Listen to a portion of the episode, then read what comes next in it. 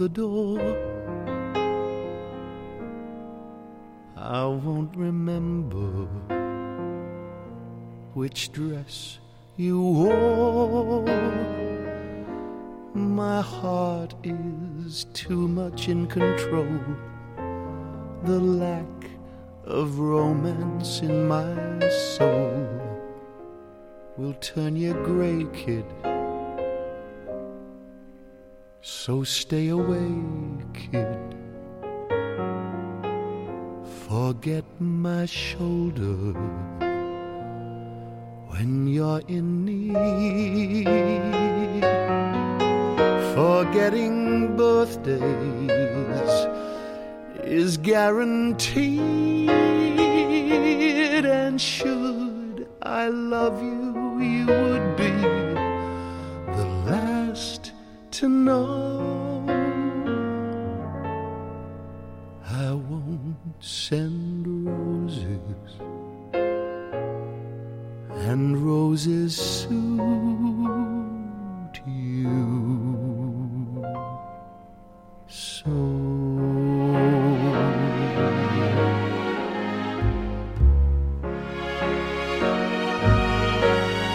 My pace is frantic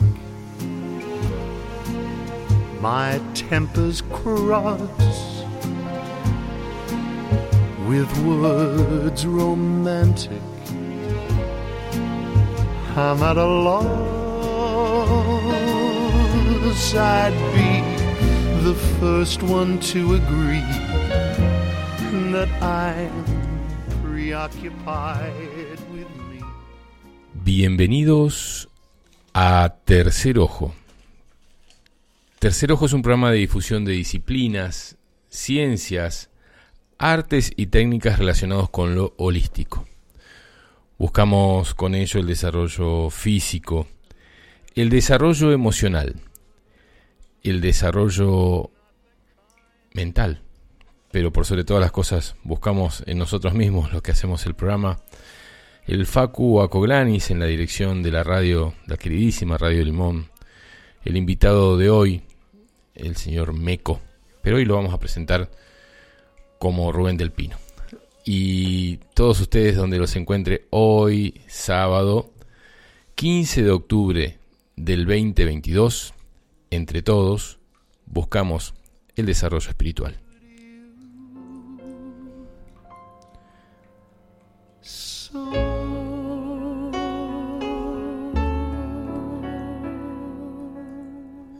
En cada programa invitamos a un especialista en diferentes disciplinas tales como yoga, medicina china, medicina aborigen, canalización, teatro, entre otras.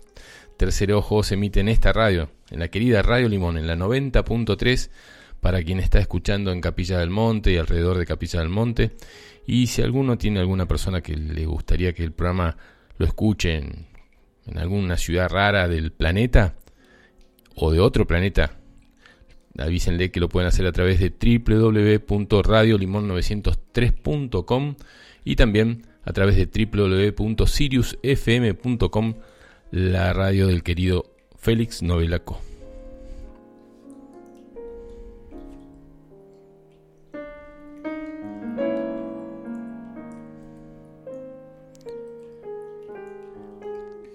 Las vías de comunicación para comunicarse con nosotros, el teléfono de la radio para mandar mensajes escritos de WhatsApp. Es el 3548 58 52 20. Facebook e Instagram de la radio es Radio Limón. Si te querés comunicar con el programa Tercer Ojo, es a través del teléfono para mandar también mensajes de texto de WhatsApp, que es el 3548 400994. Facebook e Instagram del programa Fabián Eduardo Ceballos.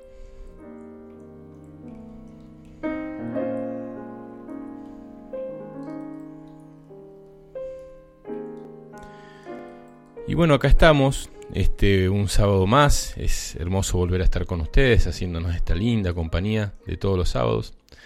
Eh, contarles que el fin de semana que pasó fue muy lindo, un fin de semana extra largo y pudimos presentar en varias oportunidades el documental Humanos Conscientes.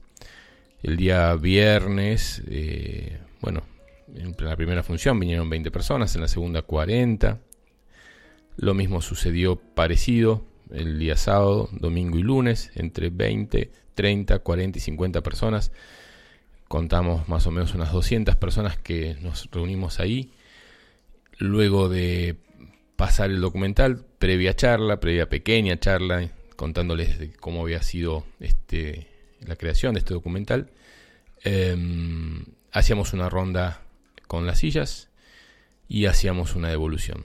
Teníamos mucha, mucha necesidad de compartir eh, todos qué nos estaba pasando, qué nos estuvo pasando. Fueron extensas charlas, sobre todo la de la última función, porque cuando terminamos la primera función nos quedaban nada más que 40 minutos para hacer una devolución. Pero en la segunda, como ya después no venía más nada, nos juntábamos y charlábamos bastante. Y cada uno, eh, a su manera, pudo expresar y compartir qué nos estuvo pasando en estos últimos dos años y cómo ven lo que sigue a partir de este hermoso tiempo que estamos viviendo. Em, nos encontramos con caras conocidas y gente de otros lados. Nos pareció muy lindo porque no en muchos lados, en muchas ciudades del país y de otros países se puede charlar cara a cara y estar abiertos a compartir una forma diferente de pensar. Y esto es lo que pasó. ¿eh? Nos juntamos todos, cada uno se expresaba de una forma, otros de otra, pero era, se sentía la necesidad de hablar. y bueno, y eso es lo que pasó. Jugamos a hablar y a compartir y la pasamos muy lindo. Carlitos, se te extrañó, allá tenías que haber venido desde un quillo, pero pones un hola Fabián, buen día, acá firme como cada sábado. Para otra clase en el sábado holístico, preguntas, ¿repetirán la exhibición del documental en noviembre? Sí. Ya te digo las fechas, eh, pero sí, porque está eh, este evento que organiza Matías de Estéfano, para lo cual van a venir unas 15.000 personas a Capilla del Monte, por lo cual si pensás venir, eh, pensá en el alojamiento. Pero eh, el 11, 12 y 13 de noviembre vamos a repetir el documental, una sola función a las 9 de la noche, a las 21 horas. Así que te esperamos, Carlos, si podés venir, pero tenés que saber que eh, no te va a ser fácil generar un alojamiento así nomás. Eh, te mando un abrazo grande. Juan y Vicky. Hola Fabián, querido amigo, te estamos escuchando desde el Valle Duco, Mendoza. Bueno, ustedes no chupan, por lo suerte, porque el Valle de Duco están los mejores vinos, por lo menos los que no están contaminados por la minería que está más arriba. Así que te mandamos un fuerte abrazo. Qué lindo que lo estén pasando. Manden ubicación exacta, les pido así ya sé dónde están y cómo la están pasando allá por Mendoza. Los Juan y Vicky, para quienes sepan, y hayan escuchado el programa son esos eternos viajeros que andan con su vehículo recorriendo desde hace cuatro años el país de punta a punta, de punta a punta, literalmente. Sur, norte, este, oeste, le falta el litoral. Seguramente en el corto plazo van a hacer un viajecito para el litoral, pero están recorriendo, tan cerquita esta vez. Amado, oyente desde Molinari, dice hola, bendecido día sábado, Fabi, que tengas un lindo programa acompañado de todo el equipo de la radio. Así será. Le mandamos un mensaje, un abrazo muy, muy, muy grande a Lucas Eusebi, que ayer tuvimos ahí un, un, temita de ocuparnos eh, de la salud de su mamá, porque él está en Bariloche y su mamá está acá en quebrada. Y eh, no sé si se cayó o qué, pero bueno, tuvo una. terminó con una pequeña fisura, aparentemente es poquito. Y está internada acá en el, en el hospital Lucky, en Capilla, para ver cómo siguen los pasos para su recuperación. Así que, Lucas, no creo que estés escuchando, pero te mandamos un abrazo muy, muy grande. Eh, Rodri y Sole mandan saludos, dice hola Fabi, acá estamos escuchando desde Roldán. Eh, ¡Ey! Sole y Rodri. hola, ¿cómo andan? Qué bueno, feliz cumple Sole. Qué bueno que estés escuchando, qué alegría. Claro, yo no, no hago la relación, encima me mandaron al teléfono de la radio, que no los tengo agendados. Este, bueno, esperemos que estés muy bien, Sole. Te mando un abrazo muy, muy grande. Y bueno, nos veremos pronto. Mm, después esperamos los comentarios cuando terminen, porque es la primera vez que escuchan el programa Tercer Ojo. Ahora sí, antes que nada, quiero comentar que en breve, eh, el día 22 de noviembre, hay un evento muy importante en el cine teatro, en la sala Enrique Muño, en el cine, en el cine mismo en el Cine Teatro Enrique Muñoz de Capilla del Monte. Es eh, el estreno de una obra de teatro que nos va a hablar ahora Meco. Yo lo conozco como Meco, muchos lo conocen como Rubén, pero se presenta como Rubén en, esta, en este momento. Que se llama Rama Yuma. Eh, aroma de creación, dice la invitación. Tenemos una invitación para dos personas acá y eh, nos invita formalmente a través de, una carta, pero lo tenemos acá personalmente para que nos explique y nos hable eh, de qué se trata Rama Yuma, que eh, fue, para mí fue creada por vos, Rubén del Pino como director general, un, un, gran teatrero de otros tiempos y que está volviendo a hacer su, sus pasos, pero desde otro lugar totalmente diferente me imagino a la época en que estabas en Buenos Aires, que tiene también como directora artística a Paola Sopranzi y como asistente de producción a la grosa de la Mercedes Damiano. Bueno, siendo esta presentación, saludando también a Entre Ríos a través de Marta Isabel Mío, que dice, hola bello ser, aquí desde Entre Ríos firmes como rulo de estatua, gracias por estar ahí, alma abrazo. Bueno, ahora sí, yo le voy a dar este micrófono a Meco, como lo conocen todos en Capilla, a Rubén del Pino, como los conocen algunos, y a charlar, a disfrutar, a disfrutarnos a través de las miradas y las palabras. Hola Meco, ¿cómo estás? Buenos días, muy bien Fabián. Muchas gracias por la invitación y estamos eh, súper felices con, esta, con este proyecto de Ramayuma. Yo te escucho medio bajo, no sé si te tenés que acercar un poquitito más o hay que subir. El micrófono más cerca ahí. Ah, ahí estamos. Muy bien. Qué bueno. Qué bueno que has, vuelto a, tu gran amor el teatro, ¿no? Porque siempre contaste de que estuviste, si fuiste parte de muchas creaciones de obras de teatros en Buenos Aires y quizás en otros lados, pero bueno, acá en Capilla yo no sé si habías hecho algo de esto, de este estilo que estás haciendo. De este estilo particularmente no. Es decir, el tema que abordamos ahora es un tema esotérico, espiritual, ¿sí? y tratamos de profundizar en un lenguaje nuevo o un no lenguaje, digamos, ya que la, obra no tiene texto, es solamente expresión corporal, danza, música y luces, nada más. Hay un par de textos en off que corresponden a una entrañable amiga que está allá en Mundos de Luz, que es Isa. Tu guía. Una de nuestras guías. Y bueno, solamente van esos dos textos en off. Después es todo, todo, todo, nada más que expresión corporal, eh, sonidos sinestésicos por ahí y eh, luz y sonido. Nada más.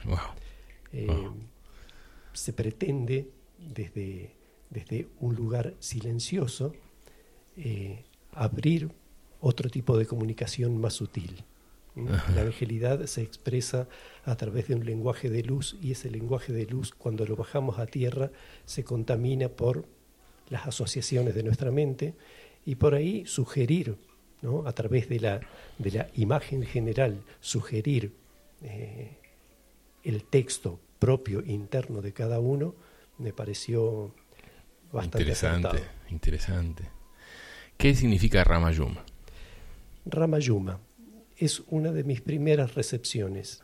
Hacia mediados de la década del 80 eh, viene un señor de España, muy conocido en ese momento, y viene con la consigna de subir al Cerro Uritorco y, según había recibido él, tenían que darle un mensaje allí.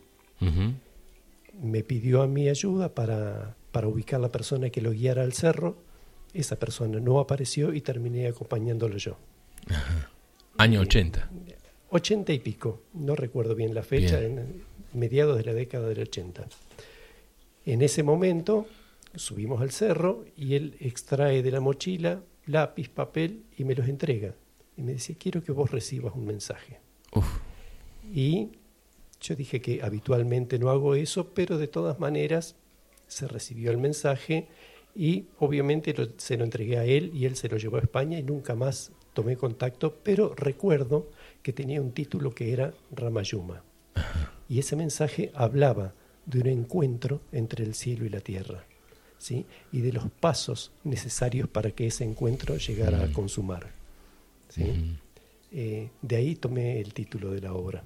Qué bueno, qué bueno. Eh, ¿Y alguna traducción, eh, aparte del encuentro entre el cielo y la tierra, en, o sea, es un lenguaje que vino? ¿Es un...? No. Supongo que será por, por asociación. En ese momento la asistencia celestial eh, más notoria, más visible, más palpable era la que había iniciado Sisto Paz Wells ¿no? con Misión Rama. Supongo que estará tomado de ahí. Viste que son factores inconscientes los que llevan a asociar palabras. Pero Rama era como la, la luz en la tercera dimensión, la asistencia celestial hacia el plano, y Yuma como energía ascendente, como energía de cultivo espiritual terrestre, yendo a este encuentro, a este punto de encuentro. Que está en el éter ahí, en algún lado. ¿Te volvieron a nombrar esa palabra en algún otro momento, algún amigo, alguna persona, eh, más que a que te la hayan hablado a vos, pero otra persona física que te haya dicho esa misma palabra y que a vos te haya levantado las antenitas en dos segundos para ver qué pasó?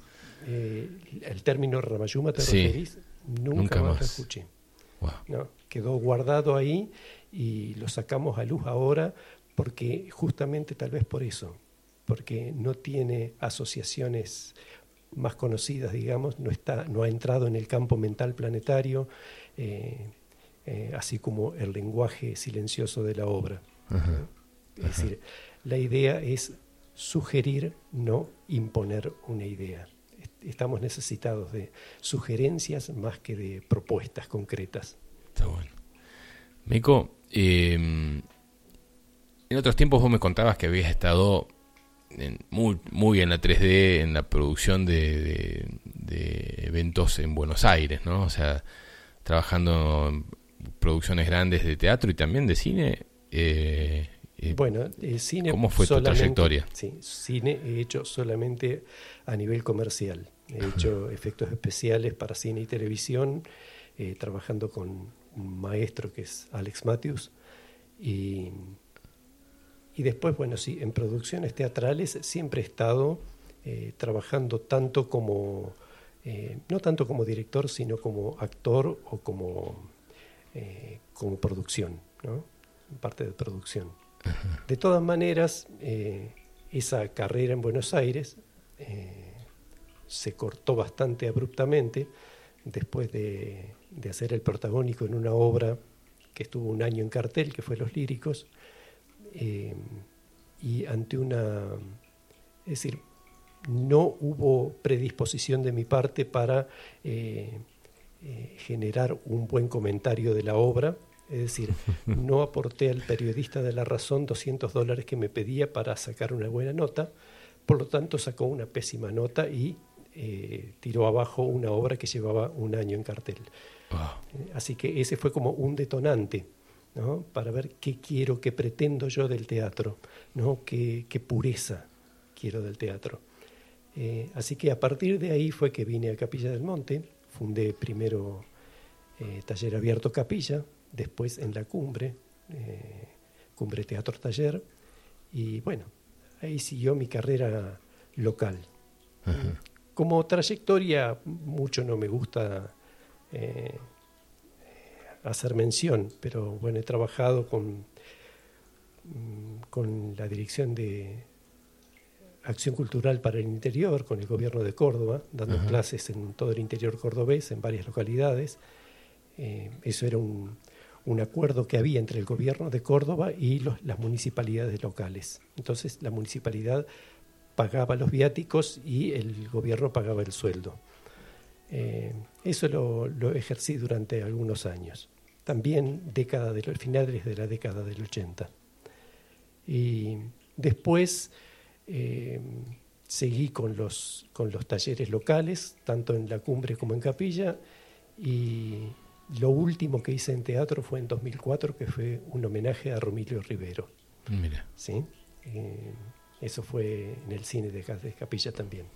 Fue la última actividad. Después... Colaboraste con la puesta en marcha también de lo de Genitrailes, cuando lo hizo ahí en, en, la carpa donde ahora estamos haciendo sí, bueno, con las trayecciones. Era una gran amistad que tenías con Geni. Con Geni hemos trabajado muchísimo juntos, hemos trabajado guiones juntos. Eh, una persona muy hermosa. Sí, sí, sí. Muy hermosa. Mandamos un saludo al éter, a la querida Geni. Con un carácter difícil, ¿no? Tenía un carácter importante la petiza. Este, bueno, por lo menos conmigo a veces se puso así y había que, había que dominarla un poco. Pero, bueno, no sé si dominarla, pero había que estar ahí, siempre presente. Tenía un carácter bastante fuerte. Particularmente me llevaba muy bien. Sí, sí, sí, yo sé que sí. Yo sé que sí. Yo sé que sí. Eh, acá te mandan saludos. Susana, Susana de Armando. Eh, dice, me alegra mucho por esa reunión de humanos conscientes, se tomó conciencia de lo que estamos viviendo. Gracias Fabi, Cari, sigamos todos juntos. Abrazos, besos, Su y Armando. Bueno, buenísimo. Gracias por, por estar. Carlos Castro, que nos pone sobre la página. No se olviden siempre de visitar cada tanto la página www.cienciasaludnatural.com y ahí eh, Alberto está subiendo constantemente todos los últimos informes sobre vacunas, efectos de las vacunas, reportes de Estados Unidos, de Europa. Un gran trabajo que está haciendo y a mí por lo menos me manda cada tanto una información sobre esto. Eh, duras, ¿no? No las voy a leer ahora, pero son informaciones duras de los efectos, ¿no? Em, estamos hablando con Meco, con Rubén del Pino, estamos hablando de Ramayuma, pero vamos a hablar de un montón de otras cosas también. Em, esto va a ser el 22 de noviembre, que cae. Martes. Martes, martes, 22 de noviembre. El Día de la Música, eh, elección de Maricel Buono, que participa de... ¿Participa también la Mari? Uf, ¿cantando? Sí. Y sí, la Mari tiene que cantar. 21 a 30 horas en el Cine Teatro Enrique Muñoz de Capilla del Monte. 70 minutos dura y me sorprende esto de que sea una sola vez que se va. Tanto trabajo, me imagino cuántos meses hará que estás trabajando en esta obra. Nueve meses, como todo parto. Nueve meses. Y en noviembre se cumplirían diez meses y vas a hacer una sola presentación. Sí. ¿Hay posibilidades de más o...? Desconocemos. Estamos abiertos a la, a la propuesta del universo. ¿En la carpa se podría llegar a hacer? Eh, es más complicado. Es un poco más complicado porque trabajamos sobre cámara negra. Ajá. Sí, hay muchas entradas y salidas de actores, son muchos. ¿Cuántos actores son? Y son 13 en total. 13 actores. Sí. ¿Alguno que, podamos nombrar, que conozca? Eh, te vas a olvidar de alguno seguramente, pero... Eh, no, no, no, me acuerdo de todos, pero eh, tenemos participaciones especiales de David Laurenti, por ejemplo, sí, que es un actorazo de Córdoba, eh, que además se hace el tiempo, se escapa del Teatro San Martín por momentos y viene a ensayar con nosotros. Eh, bueno, Maricel, Maricel Bono, que también eh, tiene que hacerse sus escapadas para llegar a los ensayos. Porque está, más allá de una excelente soprano, está haciendo sus, sus armas en, en el teatro también desde hace un tiempo ya, así que bien. También en el Teatro San Martín. Y bueno, eh, después están eh, gente que por primera vez hace teatro y gente con, con experiencia. Gente con experiencia en danza también. Eh, está Mercedes, Mercedes Damiano baila, baila junto con David Laurenti, con este actor de Córdoba. Eh, Florencia Tallata, que es una excelente bailarina. Y todo el orden coreográfico lo está dirigiendo Paola Sopranzi, que es una muy experimentada coreógrafa. Eh, la música, voy a hacer mención de la música porque es una compaginación musical muy, pero muy hermosa. Eh, está a cargo de Gustavo Darzac. Gustavo Darzac es uno de los, diría yo, para mi gusto, de los mejores DJ de Córdoba. Y él ha hecho la compaginación musical y hay una obertura que compone él mismo y que ah, la ejecuta en vivo durante la, la presentación. Opa. ¿Sí? Eh, hay, muchísimo, muchísimo trabajo, muchísimo esmero y sobre todo muchísimo desinterés material. Mm. Todas las personas están aportando sin recibir absolutamente nada material a cambio. Te iba a decir eso, Meco, porque semejante trabajo para hacer eh, una obra que se pasa una sola vez, que no sé cuál será el costo, pero nunca, nunca el costo va a cubrir los, los transportes desde Córdoba acá, de la gente que viene o tuyos o lo que sea, las invitaciones espectacularmente impresas, con sobres, con, con el texto, con la tarjeta. Digo, obviamente que esto no, no pasa por lo económico. No, definitivamente no pasa por lo económico. De hecho, eh, con Mercedes, que es mi pareja, eh, a principios de año teníamos un pequeño resto de dinero y habíamos decidido cambiar el auto por un modelo cero kilómetro y decidimos que fuera un modelo más antiguo y con la diferencia eh, producir la obra. Producir la obra. Bien. Bueno, ya va a llegar la vuelta de ese cero kilómetro. Tampoco hace falta. Tampoco hace falta, pero ya sé que ya sé que no. Pero bueno, qué lindo, qué lindo. Vamos un poquitito a algunas situaciones que, que te relacionan con Capilla. ¿Cuánto hace que vivís en Capilla del Monte? ¿25 o 30 años? Eh, desde 1981. Pero estuve viviendo en la cumbre ¿no? por una circunstancia muy particular. 41 años. No conseguí alquiler en Capilla y conseguí sí en la cumbre, así que estuve 13 años viviendo en la cumbre. Ah, mira. ¿sí? Pero frecuentando Capilla del Monte y trabajando acá también. Em, y han pasado cosas. Eh, me acuerdo que lo volvemos a repetir porque ya te hemos entrevistado en, la otra sucursal de la radio cuando estaba en otro lado.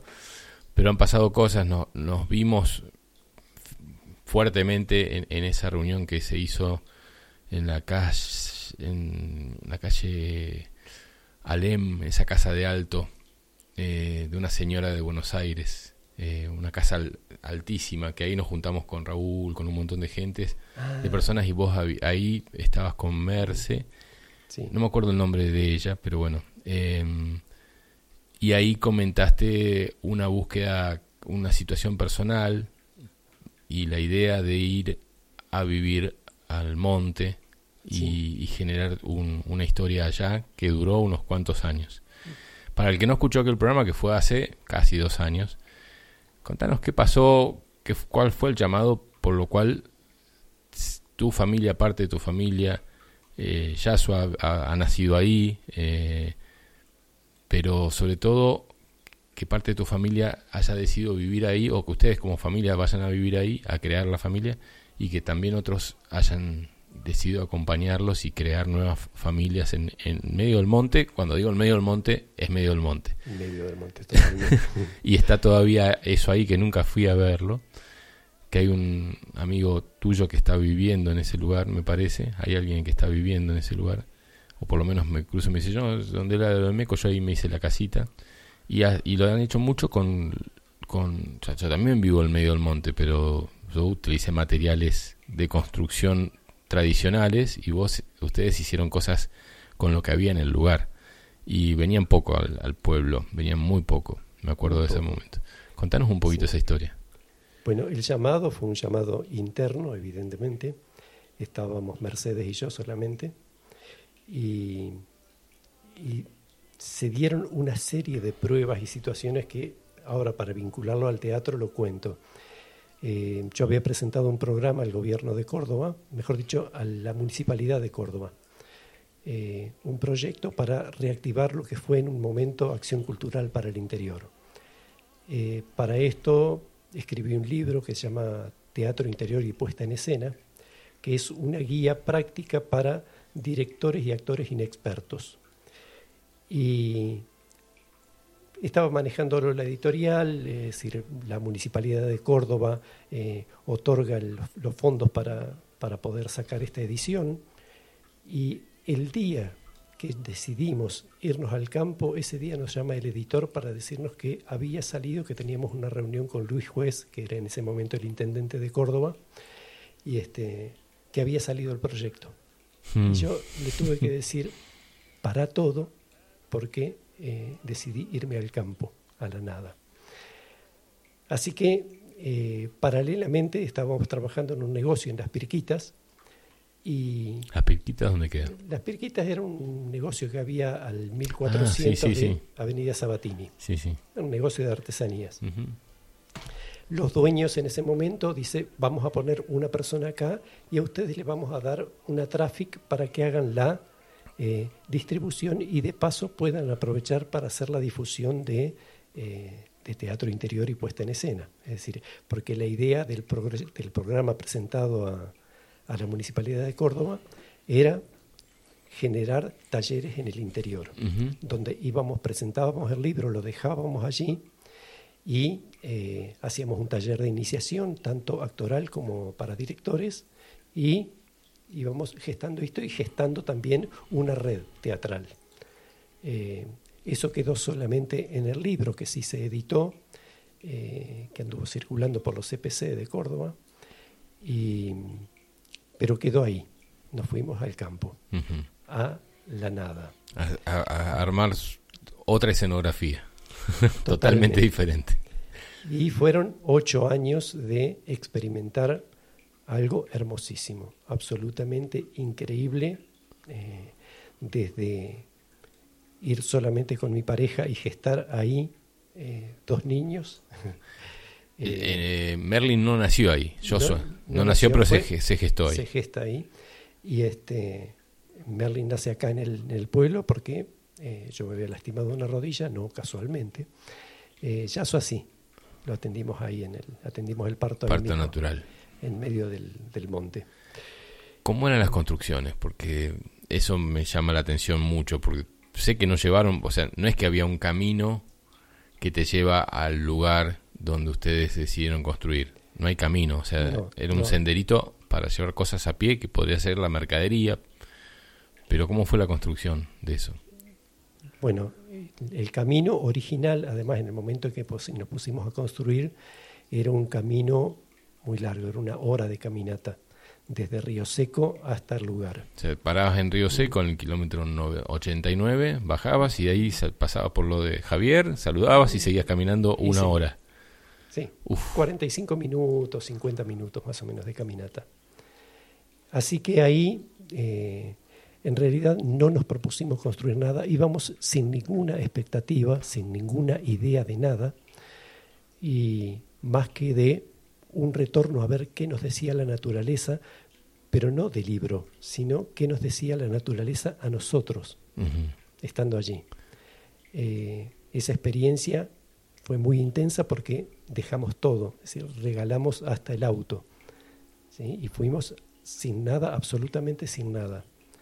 Que a los cuatro días estábamos probando penca asada a ver si la soportábamos como para alimentarnos. Eh, bueno. Eh, Decime que era verano por lo menos. Sí, era, verano. sí, era invierno. Un 21 de enero llegamos allí. Y la construcción en sí fue una experiencia, fue rodear en principio la carpa, para evitar los vientos. después llegamos hasta los 80 centímetros de piedra y después piedra cercana ya no quedaba, entonces empezamos con chirca y barro. Y bueno, finalmente... Eh, Lograron cerrar el lugar. Logramos cerrar hasta ahí, porque no había como para una estructura de techo. Pero en ese momento vino una creciente muy grande y trajo los troncos que necesitábamos, así que acarreamos del río los troncos y pudimos hacer el techo. Así que finalmente quedó la vivienda concebida de manera supernatural y sin afectar, sin cortar árboles, sin, sin afectar el medio. Me vinieron a la memoria dos nombres. Bebas Cali, que era la casa donde nos juntamos, y Gloria, Gloria Hernández. Hernández que eh, en sí se dio el lugar para poder... Eh, Gloria fue la que se dio ese lugar para esa experiencia. Sí. Y en un momento estaban Mercedes Damiano y Meco en ese lugar, dos. ¿A, los cuántos años llegó Yasua? No, la concepción fue exactamente un mes después de estar allí. Ah. Sí, y a los nueve meses. Meses nació. o sea, a los diez meses ya no eran dos, eran tres. Eh, ya éramos tres. Ya éramos tres. Muy, muy hermoso. ¿Cómo fue ese parto? Em, una lucha contra la adversidad que generan los miedos de entorno. De, amigos, parientes. De amigos, parientes. Eh, es decir, no podés ir a tener un hijo por tu cuenta, menos si no has tenido experiencia previa, eh, solamente con lo que vos considerás una guía espiritual. ¿Quién le va a dar las vacunas? A tu hijo con bien nace. Bueno, no las tiene. obviamente que no. Eh, bueno, así que aceptamos sí la guía de nuestro, nuestro querido Cabalga el Viento, un chamán desencarnado, que guió toda la experiencia dijo hasta el momento en que iban a nacer, de qué algarrobo cortar el, la madera para hacer el cuchillo, para cortar el ombligo, el cordón umbilical. Eh, bueno, todo, todo, todo fue guiado amorosamente por, desde la luz por este guía. Yo hago preguntas, vos me decís, no, esta no respondo. ¿Se comió la placenta, Mercedes? No. No. No, no, no. Porque eh, se dice que es muy buena la placenta para poder seguir alimentando, para generar energías para alimentar al hijo. Sí, se dice muchísimas cosas. Nosotros en, esa experiencia fuimos a hacer exactamente lo que sentíamos y no sentíamos y no sentían eso. Por ejemplo. bien. Bueno, nació, ahí estaban ustedes dos y este cabalga el viento. ¿Este hombre estaba ahí físicamente o no? No, no, físicamente no. No, cabalga, cabalga, el viento es un, nombre que hemos dado a, a Sayua, que es un, un chamán desencarnado en 1117. Así que ah, mira. Eh, desconocemos si hubo encarnaciones posteriores de él. Bien. ¿Sí? hoy tiene 15. 15 años. 15 está por cumplir 16. Y ya casi te pasa ya me pasó. Ya te pasó. Me pasó. Enorme, enorme. Eh, y después de esa experiencia, porque ahí iba mucha gente a visitarlos. Muchísima. Muchísima gente iba a visitarlos. Gente de distintas latitudes, de distintos países. Eh, se generó todo una, un clima alrededor donde eh, no estaba programado, yo no, no, había programado el hecho de recibir mensajes, menos de compartirlos, pero eso fue lo que, lo que surgió. O sea, vos recibías mensajes, eh, los escribías y después cuando venía la gente les leías como más de una vez has venido con, con tus textos para compartir y leer aquí en la radio, ¿no? Este, o en otros lugares, otros encuentros. O sea, a vos te llega un mensaje, lápiz y papel y a escribir, o Merce, o los dos, o lo que sea. Y después cuando venían gente de diferentes lados, que yo me acuerdo, para el que ¿a dónde vas? Me voy a visitarlo a, Meco y a Merces, iban para allá, qué sé yo. Y ¿qué pasó? Eh, porque después, más de una de esas personas, más de una vez esas personas que te iban a visitar por el día, se quedaban más de un día y después se terminaban quedando en medio a vivir, como fue creo que el caso de Alina y Andrés. Bueno, sí, Alina y Andrés eh, aunque sea part-time, pero estaban ahí. Estaban, tienen su casita todavía en el monte, pero están, se fueron a Santa Isabel porque eh, los niños crecen y hay otros, otras, necesidades. Eh, para, para, comentarte de paso, tanto Alina como Andrés participan en Ramayuma. Ah, qué lindo, qué lindo. ¿Y Paulina? Eh, No. Paulina no. No, pero, No, bueno. no. pero también No, fueron parte también de la comunidad en su momento. No, Paulina eh, se acercaba muchísimo, Paulina y Guille se acercaban muchísimo, pero eh, siempre desde su casita en, en Santa En Isabel. Santa Isabel. Sí, Bien. sí. ¿Y quiénes otras personas fueron a, a, que, a medio a quedarse, a, a participar y, y les gustaba y se quedaban bastante tiempo? El que más tiempo estuvo, que ya está partió hacia Mundos de Luz, es Tucho. Ajá. ¿sí? Tucho partió hace un par de años ya. Eh, después Raimi y Alejo, que, Alejo. tam- Alejo, que también partió. eh, eh, son nuestros, nuestros asistentes desde el otro lado hoy. Tras bambalinas, se diría. Lucho, Luciano, que sigue estando Sigue en el estando campo. ahí. Yo cada tanto lo traigo, Lucho, sí, para sí, acá. Sí, sí, sigue estando en el campo él. Y el, el- el más fiel, digamos. Sí. ¿Hace mucho que no vas? Hace mucho, sí. Hace mucho tiempo. Cuando vayas, avísame, me gustaría ir. Dale. dale, me encantaría. Y bueno, después eh, itinerantes hubo muchísimos, muchísimas, Fátima. muchísimas personas. Sí, sí. Alejandra Fátima. Sí, sí. Eh, en un momento habíamos contabilizado, en un año habían pasado cerca de mil personas por el lugar. Muy, mucha actividad había. Eh, Había que tener ganas de ir porque no es que vos llegabas a un lugar y decías, bueno, bájame acá que me quedan to- a tres cuadras. No, había había que hacer esas, esos Bueno, 50 ya- minutos, 40, 50 minutos y llevaba tiempo. finalmente conseguimos este, una servidumbre de paso por la estancia Santa Isabel. ¿no? Y allá ahí era un, un kilómetro nada más de caminata. ¿sí? De todas maneras, eh, Era un kilómetro. una- era un kilómetro. Entre el monte eh, va sumando. Sí, no podía llevar una mezcladora para hacer un- un- un- una pared, ni ladrillos, ni una bolsa de cemento. Nada, nada. nada. Nada de eso. Todo con lo que había. ¿Cuántas casas se llegaron a hacer, más o menos? ¿Cuántas Se llegaron a construcciones? hacer cuatro o cinco casitas. Sí. De la misma forma. sí, sí, sí, de la misma forma. Me acuerdo una vez un comentario que tenían un gatito, Mm. ¿no? Y que pasó una boa y, y se lo llevó, me parece. Sí, ese, ese gatito fue de acá.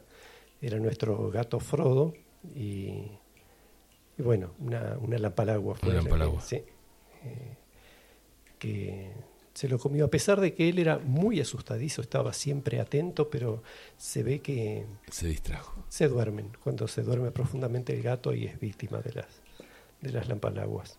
Y que en esa zona por haber río había. Sí, sí, hemos visto varias, varias, así de tres metros, de cuatro metros hemos visto una. Son- Y, otro, y otros animalitos, de todos. Yo no- Bueno, sí. Nosotros tenemos más de las más chiquitas. En, Sí. en casa, el otro día me encontré con una coral. No sé si están escuchando los Fuch, el programa, pero una coral ahí cerquita de casa, porque te digo, porque están ellos alojados justo ahí. Y de esas ah, encontramos varias. Son muy chiquitas, venenosas, pero muy inofensivas en un montón de aspectos. Eh, y bueno, es lo que, con lo que uno vive, ¿no? Uno convive en, la- en el monte, es eso. Es eso, cada tanto una, un- una corzuela, muy cada tanto, muchos zorros.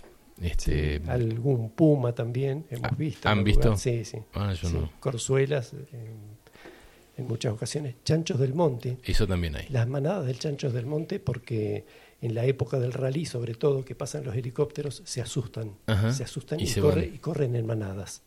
Mira, está bien. Mensajes que van llegando. Ah, también me lo mandó, es de Alberto Castro.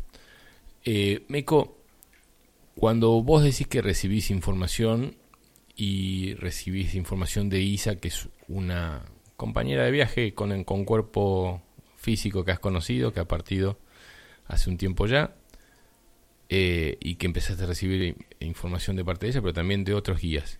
Sí. Hoy veníamos hablando con Erika, que est- está visitándonos. Eh, siempre le mandamos saludos a Erika de Miami. Erika está en Capilla del Monte y estuvo anoche durmiendo en Quebrada de Luna, amiga de Cari. eh, y también está. eh, bueno, se me fue el nombre ahora, que espero que no se enoje. Eh, no sé si están escuchando desde allá de Agua de los Palos que están ahora, la Jime. Eh, y veníamos hablando de los guías que nosotros tenemos, los seres que nos vienen acompañando, para mí encarnación tras encarnación, y que nosotros hemos decidido dejar de escuchar por un montón de situaciones de la vida que hacen que estemos atrás de una cosa, de otra, del trabajo, de la escuela, del estudio, de, hijos, de maridos, de padres, abuelos, ¿viste? Y todo te distrae.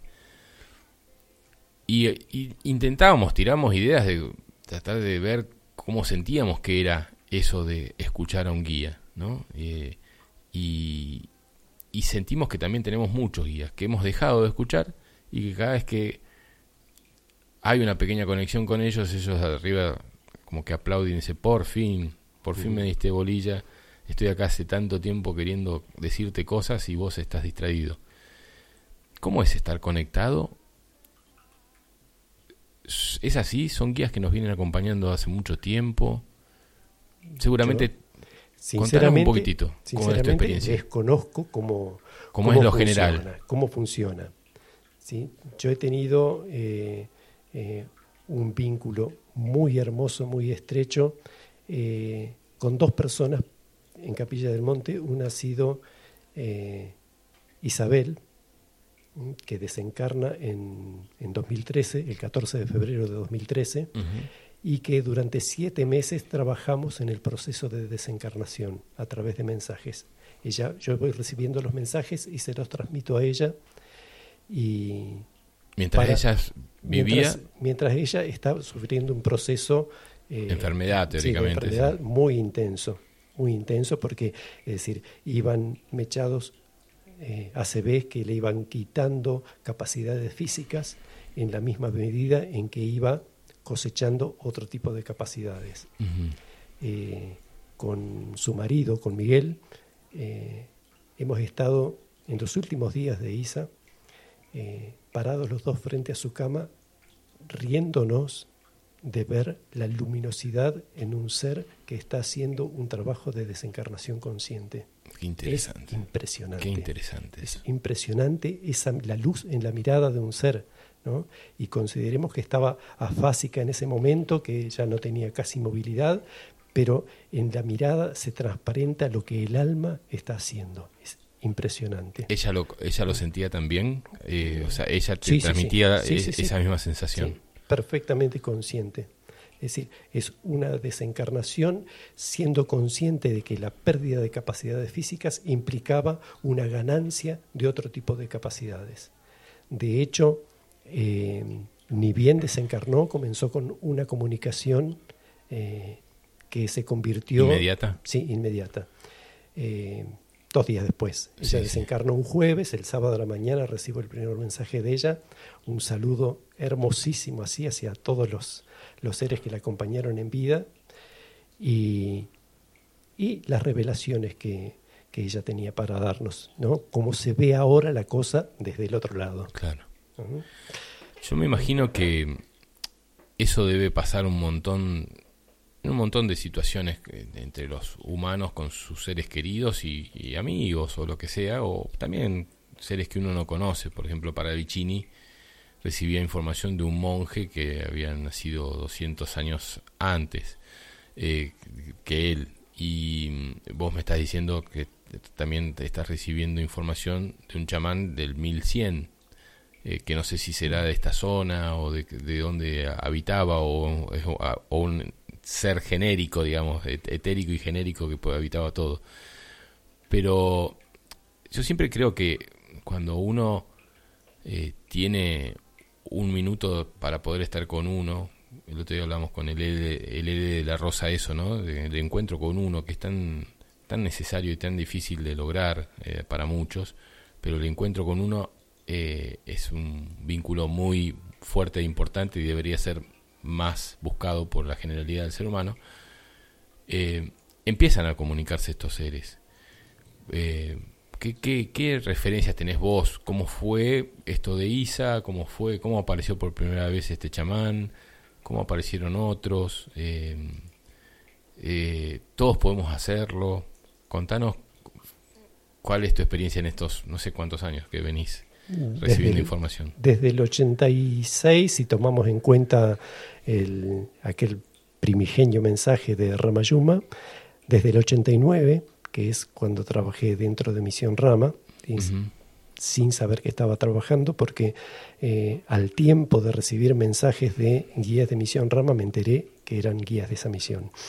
Eh, desconocía yo. ¿Y le mandaste esa misión, esos mensajes a Sixto? Sí, sí. Todos los, mensajes, sobre todo del año 89, eh, fueron enviados a Sixto. ¿Seguís en contacto con él? No. No, no. no, no. Y para, para no hacerse la cabeza con esto del, de las guías, del, de la comunicación. ¿Cómo es? Porque, viste, como que parece que a veces parece que es ficticio o es mental esa comunicación. Eh, no, yo, yo lo, que, lo que veo es que hay como una necesidad de formalizar la idea ¿sí? y poder transmitirla. Esto es algo que ocurre. En mi caso, absolutamente involuntario. No me propuse en ningún momento llegar a establecer una comunicación con, por ejemplo, con Isa. Se recibió un mensaje donde se hablaba de que esta persona iba a desencarnar. Entonces yo me vine a Capilla del Monte, hablé con Miguel, con el marido, y le dije, mira, se recibió este mensaje. Y, y él me dijo, sí, está enferma. Y a partir de ahí comenzó esta asistencia a través de mensajes. El mensaje en mi caso es transcripto psicográficamente, es decir, por escritura automática. Pero tampoco es definitivo. Está tu mentalismo, está el conocimiento que no es completo de la terminología. Es decir, vos estás sujeto a un condicionamiento que hace que el mensaje jamás sea puro. ¿sí? El mensaje puro es el que resuena adentro. Ahora, yo jamás se me ocurriría hacer un taller o brindar pautas para recibir mensajes. Claro. Porque no las tengo. ¿no? Y no creo que nadie las tenga.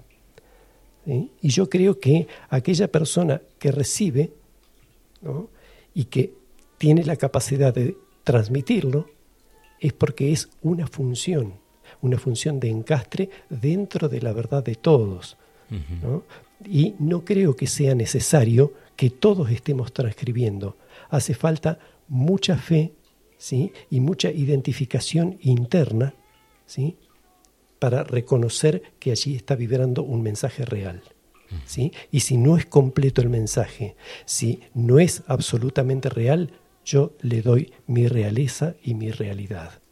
¿sí? Yo soy el filtro definitivo. Yo no puedo casarme con lo que dice fulano o mengano, ¿sí? sino tomarlo como un elemento más y ver de qué manera encastra naturalmente en el conocimiento verdadero que es el personal, es el que yo tengo. Si no es repetir, ¿no? O sea, si no estamos repitiendo, si, si yo ah, eh, tomo lo tuyo y lo hago mío, eh, repito tu experiencia en, mí y no, no me suena como muy natural eh, repetir, porque parece como el colegio, ¿no? Repetimos un libro y tenemos que cumplir para poder sacarnos un muy buen día felicitados, tal cual lo mismo que decía el tipo que escribió hace no sé cuántos años algo de geografía o de historia. Y, me parece que tomar la canalización de alguien como propia es más o menos lo que venimos haciendo siempre los seres humanos. En vez de compartir, eh, estamos como compitiendo a ver quién sabe más sobre determinada cosa. El mensaje no es la transcripción. ¿sí? La transcripción tiende a tridimensionalizar, tiende a eh, limitar la experiencia profunda. Entonces, cuando se comparte un mensaje, se da este aviso. Solamente lo que haga resonancia en tu alma, ¿sí? lo que busca cualquier mensaje angélico cualquier mensaje crístico lo que busca es despertar el ángel en vos y despertar el Cristo en vos, ¿sí? y que vos mismo le pongas texto. Y acá cerramos un poquito y vamos a la consigna de la obra teatral de Ramayuma. A ver. Es decir, vamos a trabajar sobre imágenes, imágenes sociales, ¿sí? Eh, imágenes eh, sensoriales, ¿sí? pero todo sugiriendo para que el texto lo ponga cada uno. El espectador es el que tiene que ponerle el texto. Se trata de, eh, de esto. Con los mensajes ocurre eso. Muchas veces tomamos el título del mensaje, el contenido del mensaje, la formalización del mensaje y nos olvidamos que hubo una fuente de inspiración, que es la que me tiene que tocar a través del verbo, no el verbo en sí. Sí. Em, yo, bueno, nos conocemos hace bastante tiempo, pero eh, de estas cosas no hemos hablado tanto, tanto, ¿no? Eh, te he escuchado en alguna charla, estuve en un tiempo en un grupo del cual participé, que me imagino que debe estar todavía bien activo, un grupo de WhatsApp. No le tengo paciencia a, los grupos, a los comentarios, a las cosas. Em, y, a veces no me tengo paciencia a mí en, ese sentido, ¿no? Digo, eh, todo esto se está expandiendo en este tiempo. Eh, más de una persona está eh, como recibiendo información, quizás ayude o no a otros eh, a que se conecten con, eh, con ellos mismos. Yo no, no puedo pensar en alguien que quieran que se conecten con uno.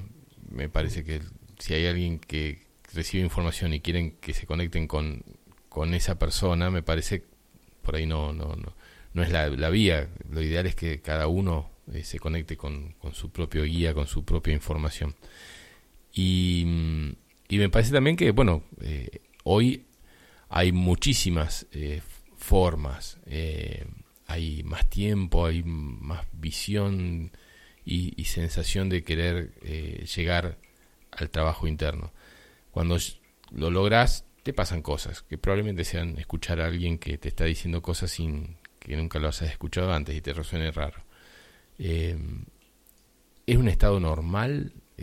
¿Vos sentís que en otros tiempos que el nativo vivía donde vos viviste y que no había tanta distracción y que por ahí nacía y moría en la misma tribu y no había conocido mucho más de ese lugar y se conectaba con los animales, con los vegetales del lugar y le pasaban cosas. ¿Vos pensás que en otros tiempos el ser humano estaba más conectado que ahora y ahora estamos volviendo a una etapa parecida? ¿O siempre estuvimos desconectados y recién ahora nos estamos desconectando? Eh, yo creo que había muchísimo más conexión porque había mucho más tiempo. Uno era más dueño del tiempo. Eh, yo tengo la referencia de Cabalga el Viento citando situaciones del mismo lugar donde estábamos ahí en el campo 500 eh, años atrás. Y la enseñanza era otra, no había los códigos de comunicación social que están masificados hoy ¿sí? y que están orientados. ¿Qué tal? ¿Cómo andas? ¿Todo bien? Y no espero una respuesta. No estoy preguntando sinceramente si realmente la otra persona está bien. Es un código de comunicación social. Códigos de comunicación social está lleno. Son todas proformas ¿no? que establecimos para comunicarnos. Pero para comunicarnos rápidamente ¿sí? y solucionar temas que tienen que ver con la tridimensión. Pero esos códigos fueron creciendo, creciendo, creciendo, los masificamos, los, mm, los difundimos y quedaron establecidos y eso ocupa la mayor parte del tiempo, ese tipo de comunicación. Entonces, este que vos decías al principio del programa, mirarse a los ojos, tranquilo, ver qué hay detrás, ¿no? en qué puntos estamos coincidiendo, porque no están coincidiendo nuestras palabras. Nuestras palabras están adoptadas y están adaptadas, ¿no? pero lo que nos estamos queriendo decir está detrás de la mirada, y eso lo vemos. Sí. Esa mirada viva, ¿sí? comunicando esencias, era la comunicación que tenía el aborigen. Entonces sí, sí. Casi sin palabras. No, no hacía falta la palabra no hacía falta. Eh, entonces sí, la comunicación era mucho más plena, más profunda. Por eso nosotros el otro día, después de proyectar el documental, armamos el círculo, porque la única forma hoy de poder verte es en un círculo, poder mirar la cara de todos los que están participando. Hoy para, lamentablemente, ¿no? Para poder ver Ramayuma tenemos que estar en unas sillas y no nos vamos a poder ver. Sería ideal, sería hermoso poder ver el público y que el público vea, no sé, que lo que sucede esté sucediendo adentro de un círculo, ¿no? La obra de teatro aparezca en un círculo. Eh, no está mal. no, estaría, mal para, para comenzar, porque eh, todo se ha trasladado a, una exhibición. Todo es exhibición hoy, todo es eh, que se ve más, que se muestra más, eh, y, y, no de participación, sino de exhibición de cosas, de elementos, hasta de palabras o de una película.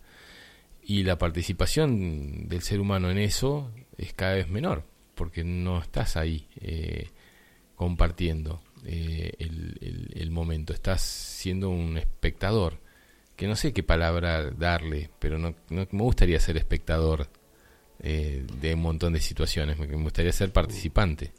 Sí, eh, también está desvalorizada la idea del espectador, ¿no? El espectador está expectante, ¿no?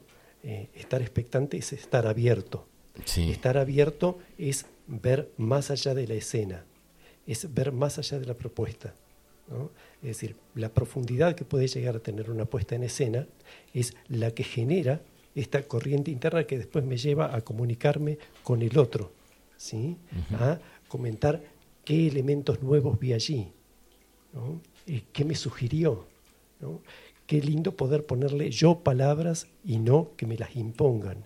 Es decir, eh, tampoco es que tenga que ser así, ¿no? es una experiencia teatral, nada más una entre tantas.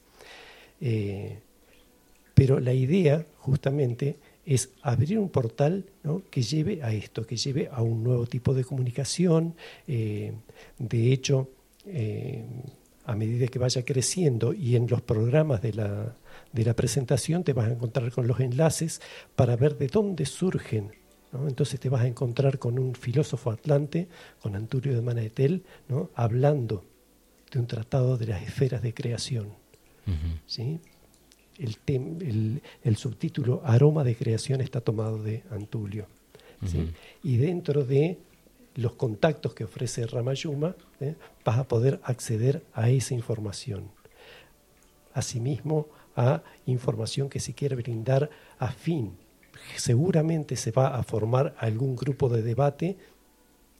Yo lo dejo librado al azar, pero evidentemente eh, la temática es una temática muy fuerte, muy puntual, porque eh, se está tocando el pecado original remanente en la humanidad, en la obra. Eso es Ramayum. Sí. Entonces, eh, eso es como un tema controversial, es algo que va a llevar, lleva naturalmente al debate, a preguntarte, pero pará, me está diciendo que yo por considerar buena a aquella persona, la estoy considerando buena en relación a otra que es mala. Entonces estoy jugando con la polaridad, estoy generando el bien y el mal. El creador del bien y el mal soy yo. Mm. ¿sí? Y me lleva al pecado original, cuando Dios dijo, esto es un paraíso, que tiene las mismas condiciones que el paraíso celestial, este paraíso terrenal.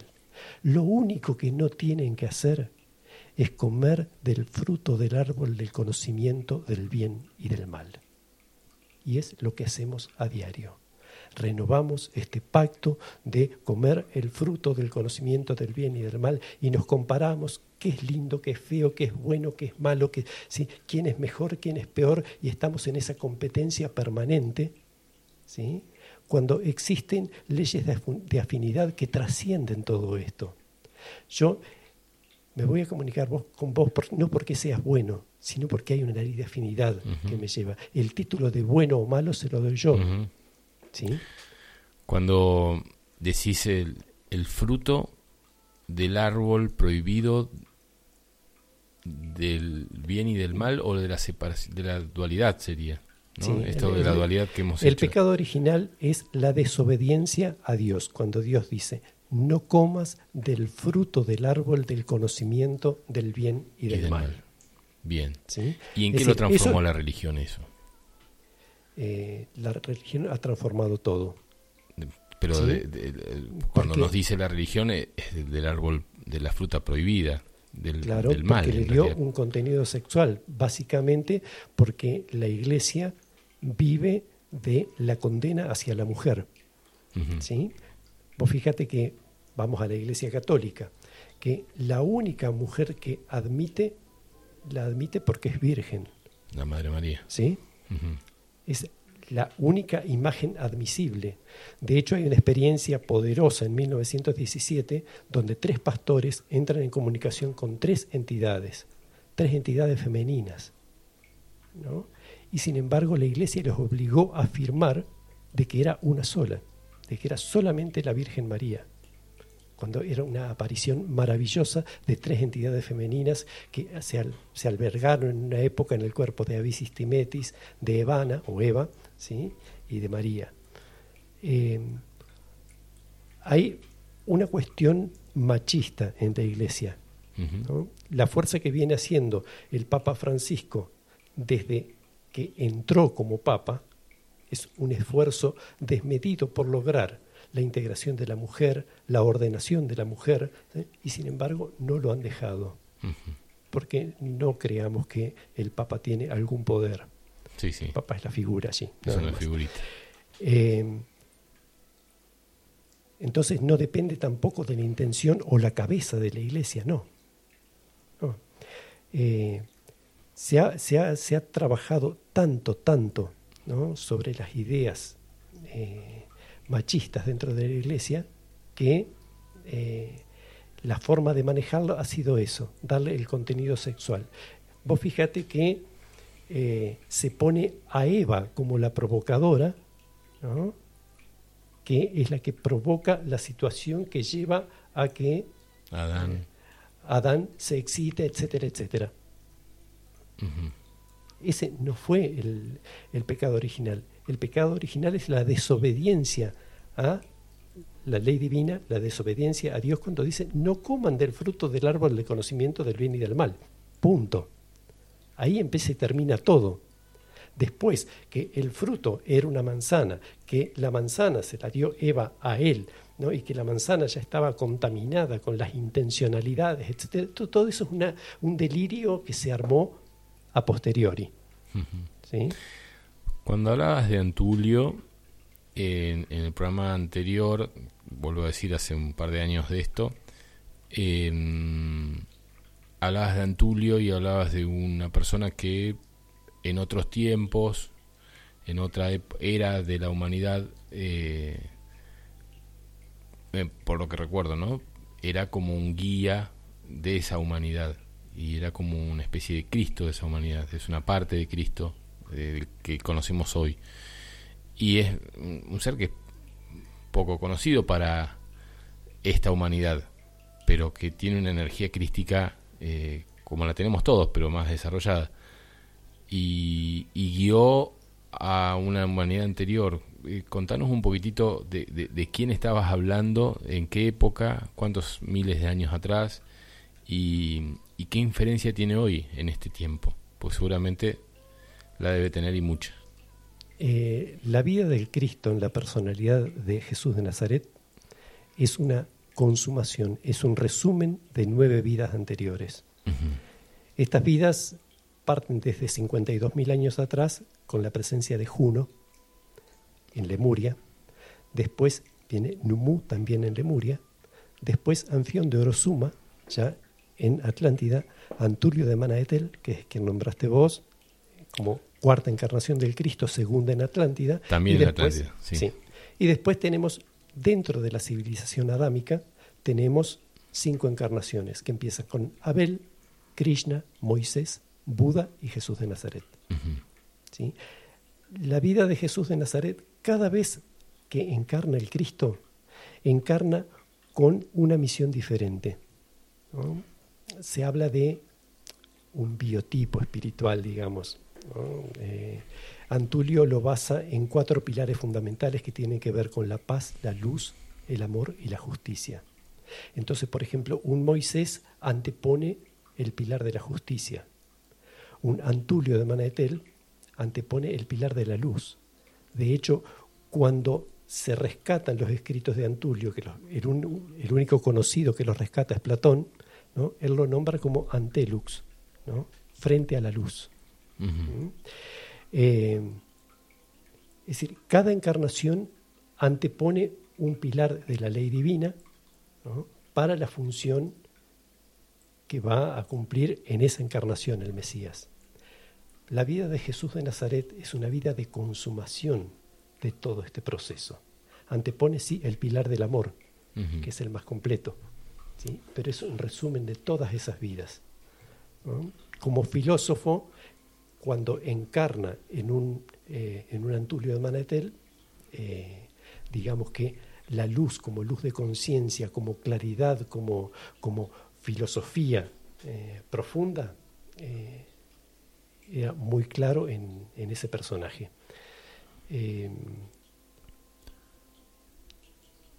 vida del Cristo podemos hablar porque muchísimo. Eh, yo he canalizado a partir de 2009 a Josefa Rosaría Luque Álvarez, que a su vez es la que canaliza las vidas del Cristo en 10 tomos, eh, allá desde los años 30 hasta el 65. En esos 35 años se da el gusto de canalizar todas las vidas del Cristo y nombrar todas estas que acabo de nombrar. Y esa información eh, de, de, todas estas estos 55.000 años eh, obviamente no están oficializados eh, gracias en, a Dios. en cuanto en cuanto a la comunicación eh, en escuelas en iglesias o lo que sea está guardada en, en, el éter está bajada a través de libros como hay muchos libros Cari ha leído muchos de ellos, no me viene ningún nombre ahora en este momento, pero hay muchos libros que hablan de, de, estas encarnaciones, de estos seres, y, y se han dado a conocer, pero no en forma masiva. Mm, el ser humano prefiere otro tipo de, masificar otro tipo de información, no esta. Em, y vos decís encima esto, ¿no? Gracias a Dios que no se dio a conocer en forma masiva. ¿Por qué está guardada esa información? ¿Por qué todavía no podemos acceder a ella como una información que nos pertenece y que debemos escuchar y sentir. Porque nosotros somos viciosos de las formas. Para nosotros es importante el, nombre del personaje, eh, es importante ver qué estructura generó, ¿sí? cuáles fueron sus mensajes. Entonces vamos agarrando solamente la forma. Y vamos cristalizando, solidificando. Una iglesia católica es exactamente eso, es una solidificación cada vez más parcial de algo que era totalmente inspirador. Es decir, desde la primera ley que se escribe en la Biblia, adjudicada a Moisés, porque realmente él la canaliza, que dice, amarás a Dios sobre todas las cosas que existen, porque Dios es todo lo que existe. Esto es una idea de inmanencia divina, que recién hoy en día la nueva era lo viene rescatando. Es decir, Dios es todo lo que existe. Pero dentro del dogma de la Iglesia se logró interponer una pequeña palabra. Amarás a Dios por sobre todas las cosas que existen. Y separó a las cosas de Dios y la inmanencia divina desapareció. Entonces, eh, todos los seres humanos hacemos eso. Le damos forma parcial, lo vamos llevando cada uno para su molino, lleva agua para su molino, entonces eh, le vamos dando eh, la forma adecuada y que coincida con lo que la estructura me reclama, por ejemplo. ¿sí? entonces, yo creo que eso tiene que quedar virgen y que cada uno vaya llegando cuando ya haya depurado toda esta idea de formalización, de, fenomenología. Eh, una de las cosas que me impactó a mí en, Misión Rama, eh, y que también lo he leído en Jacques Vallée, por ejemplo, es que hay algo detrás. ¿no? Hay un Jacques Vallée dice, hay un impacto en la conciencia, que es lo que se pretende generar a partir de un avistamiento. No es el aparatito físico en sí. ¿sí? Porque eso puede existir como no puede existir. ¿Mm? Eh, Yo cuento siempre una experiencia que tuve con, un grupo donde eh, en una meditación muy profunda, muy, muy hermosa, eh, yo sentí la presencia de algo en un lugar determinado. Y había gente mucho más sensitiva que vieron la figura. Y otros que vieron la figura concreta, por ejemplo, de Astar Gerán. Pero otra persona que desconocía quién era este comandante estelar, ¿sí? vio la imagen de la Virgen María. Mm. Es decir, está el concepto de cada uno frente a la experiencia y seguramente terminan discutiendo ¿no? que era Astar Gerán, no que era la Virgen María. Y en realidad es una energía de pureza que para uno está representada en una figura, para el otro está representada en otra. Eh, yo creo que hay que relajar, decíamos hace un ratito esto de las personas que están queriendo saber cómo hacer para canalizar. Si no te llaman a canalizar es porque no es necesario al plan. Punto. ¿Sí? Sí, sí, sí. Es decir, em, hay que relajar. Mm. Hay que relajar cuando te relajas y dejas toda expectativa y dejas de proyectar tu ego en determinadas cosas, ahí se despeja ¿sí? y viene solo.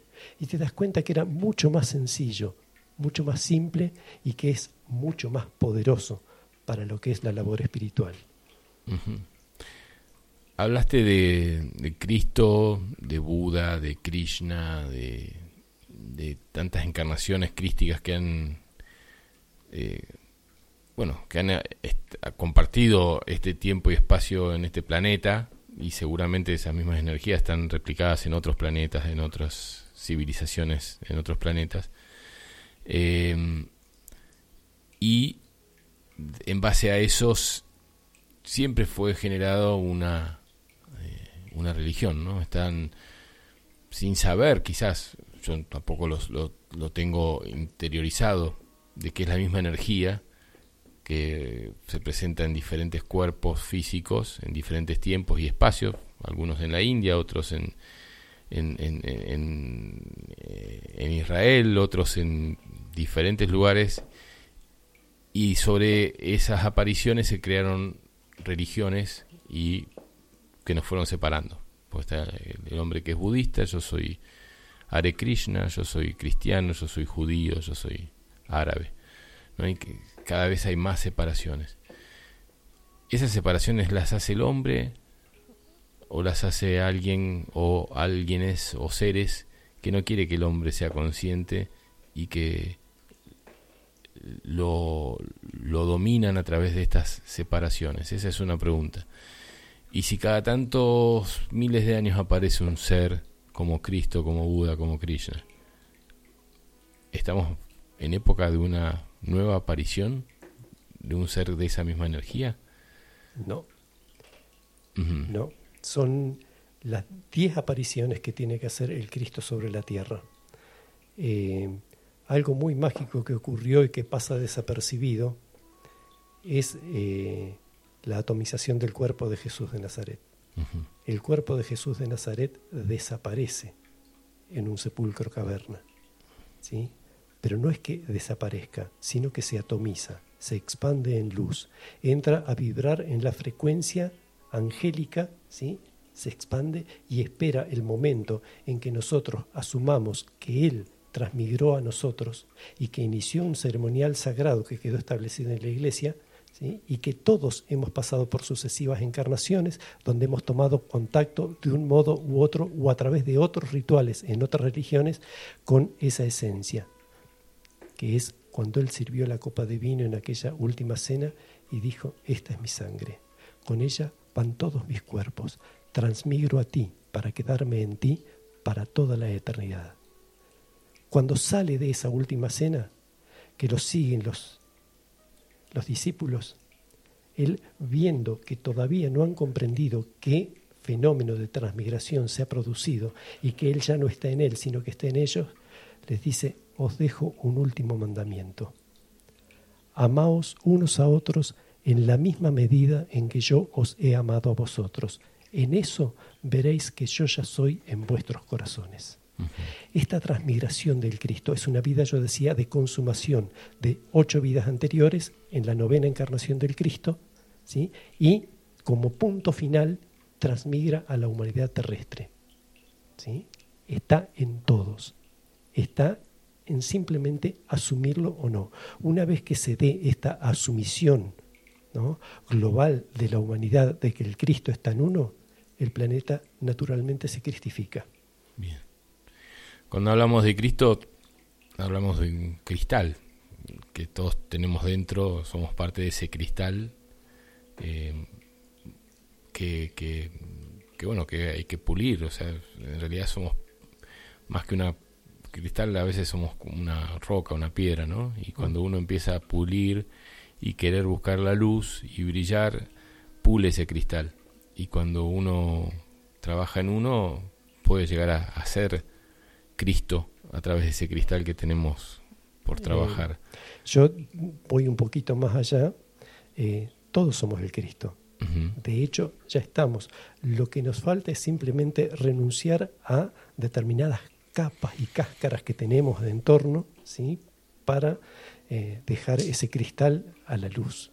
Bien. ¿Hay alguien del otro lado? Estamos acá con hablando nosotros dos solos con, con el querido Meco, con Rubén del Pino, que hoy nos visita aquí en la querida Radio Limón. Estamos en la 90.3 para todos los que están escuchando que no sé cuántos son porque están ahí calladitos. Pocos mensajes de Susana, de Marta Isabel mío, de Alberto, eh, de, de, Carlos, eh, bueno, de, varias personas, de Juan, de Vicky, eh, pero están calladitos hoy. Estamos, estamos ahí, estamos en la 90.3, seguimos al aire, cuéntenos y qué están sintiendo en esto que nos presenta con esta invitación de esta obra de, de arte, obra de teatro, se llama Ramayuma, ¿eh? aroma eh, de creación, este, este evento que va a suceder el 22 de noviembre en Capilla del Monte, eh, en el Cine Teatro Enrique Muño a las 21.30 horas. Este evento único, y no sé si será repetido, pero por lo menos por ahora es un solo día, un solo horario, 70 minutos es lo que dura la obra. Eh, estamos mechando un poquito con, con otros temas con Meco, pero bueno, sería muy lindo saber, como por ejemplo Armando, este, desde Molinari, que manda su foto, con quien nos encontramos el otro día allá en la quebrada. Eh, si, si todos estamos ahí, eh, compartiendo este tiempo, espacio con, con Meco. Em, bueno, me, me, va más o menos quedando un poco de, de, idea. Hey Fer, ¿qué haces? Fernando Pajón. Eh, hola Fabiancito, la verdad es que Meco nos deja muditos. Qué lindo. Eh, y, y, Armando pone silencio. Y Marta Isabel dice, estoy escuchando atentamente, es muy profundo y bello lo que narra, impecable y atrapante. Muy bien, estamos entonces en sintonía. Eh, yo siempre siento que lo que está viniendo es mucho más abundante en, experiencias y en vivencias y en disfrute, pero no el disfrute de que pensamos la palabra disfrutar es juntarse a tomar vinos y reírse, ¿no? El, disfrute del encuentro con seres y con amigos, con uno mismo. Eh, siento como que lo... Eh, como que es un tiempo nuevo totalmente desconocido. También siempre decimos que en otros tiempos lo decíamos hoy al principio también del programa, los nativos tenían mayor conexión, después la perdimos. Para mí, el tiempo que vamos a vivir es más lindo incluso que lo que vivían los nativos, porque eh, el hombre ha desarrollado otras cosas desde ese tiempo.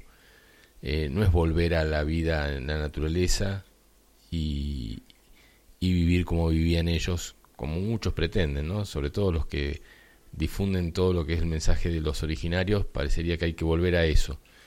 Me parece que lo que viene es más completo, no sé, es como que el ser humano ha trascendido algunas cosas eh, y va a sumar la experiencia de, de haber sido nativo en otros tiempos y va a sumar a lo que viene como algo nuevo.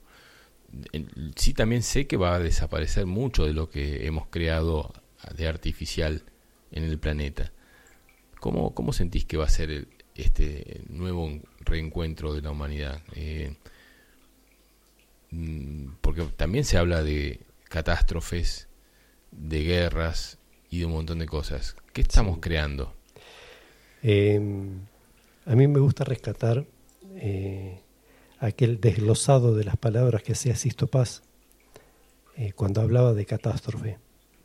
Él decía que era un catastro de fe. Medición de la fe. Una, un censo de la fe. Em, Cabalga el viento dice algo parecido, que este es un tiempo de desafíos y que el desafío él lo desglosa como un buscar desalentar la fe en la persona. ¿sí? Entonces, la afronta a los desafíos eh, te lleva a esta actividad espiritual profunda.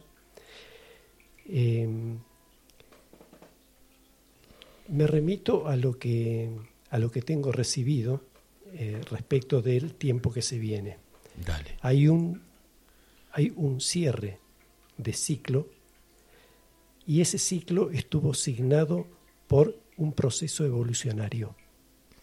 Nosotros estamos acostumbrados y seguimos con este remanente de querer proyectarnos, sumar más. Entonces tenemos la idea de una masa crítica que por sumatoria va a cambiar el planeta.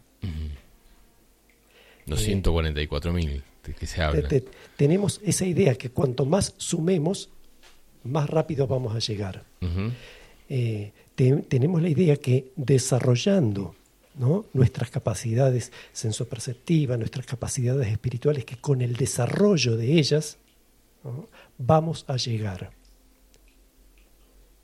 Todo eso ya está desarrollado en nosotros. Lo que tiene es un condicionamiento debido a las sucesivas capas, a los a los distintos conceptos, esto que hablábamos de las religiones, ¿no? a los dogmas que se imponen, eso es lo que limita. Pero ese ser ya está. Ahora, ¿por qué se va a regir si hay un proceso evolucionario de tercera dimensión que cierra su ciclo? Es un estado de creación consciente. Ese estado de creación consciente es simplemente el sentir empíricamente hacer el mandato divino, lo que está mandando Dios a cada momento, ¿sí? e ir al encuentro natural con el otro que está haciendo exactamente lo mismo, porque existen leyes de afinidad que hacen que nos vinculemos naturalmente y que todo vaya encastrando mágicamente sin necesidad de que el ego se proyecte a través del espacio, el tiempo y la cantidad, ¿no? como para seguir sumando cosas. No hace falta sumar más nada. Todas las capacidades ya las tenemos. Están vivas y latentes en nosotros, esperando nuestra renuncia a todo lo que las condiciona. Es decir, para mí ese es el tiempo que se viene. Un tiempo de creación consciente donde si yo voy a crear algo en armonía con el cosmos, ¿no? va a ser plasmada naturalmente y que va a encastrar naturalmente con las otras propuestas. Eh, la creación no, tiene, no le corresponde tiempo. Al proceso evolucionario le corresponden tiempos de proceso. A un estado de creación es lo que es en el momento en que es. Pues estás hablando como que lo que va a suceder es como un reconocimiento masivo de, del ser humano con el ser humano, eh, un proceso así como de conocer que, cuáles son las capacidades que tiene para, desarrolladas, que ya están presentes y que nos vamos a poder mirar a los ojos como nos estamos mirando ahora y decir, estamos en, en, esa misma vibración. Exactamente, así como lo sentís. Mm. Mm. Qué lindo. Qué lindo. Hola Facu. Sí, sí. En un ratito nos vemos el Faco Colanis, compartiendo miradas también con nosotros. Armando Desmolinari dice, abrazo grande para Meco, desde mi corazón, desde mi corazón eseño, se lo pone. Gabriela desde Garín dice, buen día, aquí atenta, abrazo al alma. Y Carlos Alberto, eh, no, perdón, Alberto Castro, eh, dice que van ya por las 6.400 firmas por el tema de las vacunas. Métanse en la página de Alberto, cienciasaludnatural.com y ahí fíjense la información que hay y en algún punto también podemos colaborar desde ese nivel, ¿no? O sea, decir, eh, podemos hacer visual a través de una firma que no estamos de acuerdo con algo que tiene que ver con la vacunación de los niños de tres años. ¿eh? Así que métanse en la página ahí, nivel Labris, tenés la información que nos da Carlos eh, Alberto Castro. Y Fernando y Pajón desde Buenos Aires dice, muestra un mundo del mundo totalmente alejado, muestra un mundo del mundo totalmente alejado, del nuestro, dice. Eh, todas son, a ver, yo, sabes que amo donde vivimos, amo lo que vivimos, amo los encuentros, amo los encuentros en capilla causales o, o casuales, eh, los abrazos y, siento que eh, eh, pasan muchas cosas en esos encuentros, en la techada o en quebrada o en algún lado. ¿no?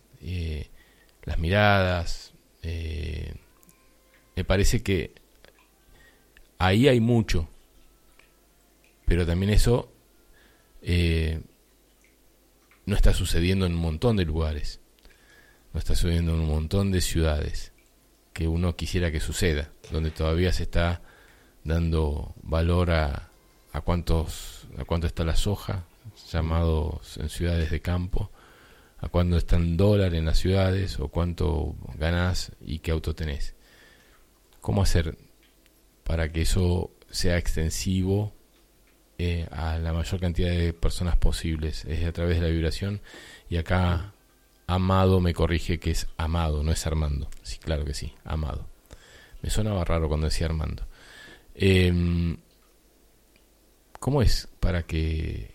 ¿Cómo uno no puede hacer que otros hagan lo que uno lo que tienen que hacer? Lo tiene que hacer uno solo. Rescato eh, una frase de, de Antulio justamente que dice, el verdadero maestro no quiere que su verdad se difunda, sino que encastre naturalmente en la verdad mayor, en la verdad de todos. Em, no creo que podamos hacer mucho ¿sí? Eh, para modificar los límites del otro. Es decir, los límites impuestos por un medio, impuestos por, por, por códigos, es decir, esos límites los tiene que voltear cada uno. Cada uno tiene que romper su propia cáscara, cada uno tiene que buscar. Ahora, eh, no podemos decir que no está sucediendo una situación cósmica que sí está sucediendo. ¿Mm? Es decir, eh, yo me acuerdo siempre del 2012, fines de 2012, cuando todos estaban esperando el gran cambio planetario. El desenlace. Sí, como si viniera de afuera. Y para muchos no ocurrió, para otros sí. Pero la situación cósmica fue esa. En ese momento, entre 21 y 22 de diciembre de 2012, hubo un alineamiento físico ¿sí? de Hunabku, de Sirio, y la Tierra. ¿sí? Ese alineamiento que actuó como compresor, es decir, se vinieron comprimiendo las energías y a partir de ahí comienza una distensión maravillosa que tiene que ver con la expansión de conciencia. Es un hecho astronómico que ocurrió. No hay un registro físico porque están a muchos años luz un punto del otro. ¿Sí? Entonces no podemos hacer un registro de de un alineamiento físico porque estamos mirando la luz remanente, ¿sí? Eh, pero el hecho físico ocurre en ese instante. En este momento, el cosmos está abriendo un maravilloso universo de pactos para poder crear en todos los mundos que ha prodigado el Cristo, porque no es solamente este, eh, y es una situación cósmica, no la podemos evitar. Lo que tenemos que hacer, es decir, si queremos, es sensibilizarnos con lo que realmente está pasando cósmicamente. Pero si esa sensibilización está condicionada por la suba de la soja, ¿no? por las variantes del dólar, ¿no? por las necesidades físicas, es muy difícil. Es muy difícil ver desde el ángel. Nosotros somos seres crísticos, ya con el Cristo contenido en nosotros, en vías de angelización de un plano. Es nuestro ángel aquí obrando. Pero no lo podemos ver porque tiene mucho peso lo otro. ¿Sí? Tiene mucho peso la tridimensión porque además yo lo estoy tomando todavía como una posibilidad o fantasía y no lo estoy tomando como mi esencia real. ¿Sí? Sí, sí, sí. con posibilidades y, dichos y diretes hay un montón, ¿no? Hay un montón de opciones para estos próximos años. Eh, y uno a veces repite cosas sin, sin saber si están ahí adentro, si las sienten. Hoy veníamos hablando con, con unas amigas y con Cari y hablábamos de lo que eh, dice de este planeta que se está acercando, que es Gok, que se acerca en el 2027, que lo dice mm, este escritor español, ahora se me fue el nombre. Eh, eso por un lado, eh, guerras, hambrunas, em, cambios climatológicos, y uno escucha, escucha, escucha, y dices, ¿eso dónde está? ¿Dónde, dónde, va a pasar? Porque en mi mundo siento que eso no va a pasar. Eh, ¿Eso va a pasar en algún lado físico del planeta o, o, es parte de la imaginación del colectivo que quiere que eso pase? ¿O hay alguien que está trabajando eh, esa información para que las cosas sucedan y que todos lo creamos, porque también hay frases conocidas que son bienvenidas, como creer es crear, que más allá de que la hayan creado en algún momento, eh, me acuerdo de Santiago Pando cuando vino y presentó su documental que, fue muy bien visto, que se llama Creer es crear. Digo, JJ Benítez me pone acá, Fernando. Eh, digo, todas esas cosas que nos pasan mentalmente, eh, le pasa a todo el mundo, porque también está el que vive feliz viendo la suba y la, bajada del dólar o de la bolsa en, en, Buenos Aires, y ese es su mundo y está feliz. ¿Esa felicidad también suma o por ser parte de la Matrix no suma al todo de, este momento? Te lo dejo ahí y, tengo dos mensajitos, varios mensajitos. Eh, por ejemplo, en el caso de Fernando Pajón que dice, Em, ¿Dónde estás, Fer? Sí, sos vos. Eh, y no sé si estamos haciendo lo necesario para que suceda cuando vaya a suceder.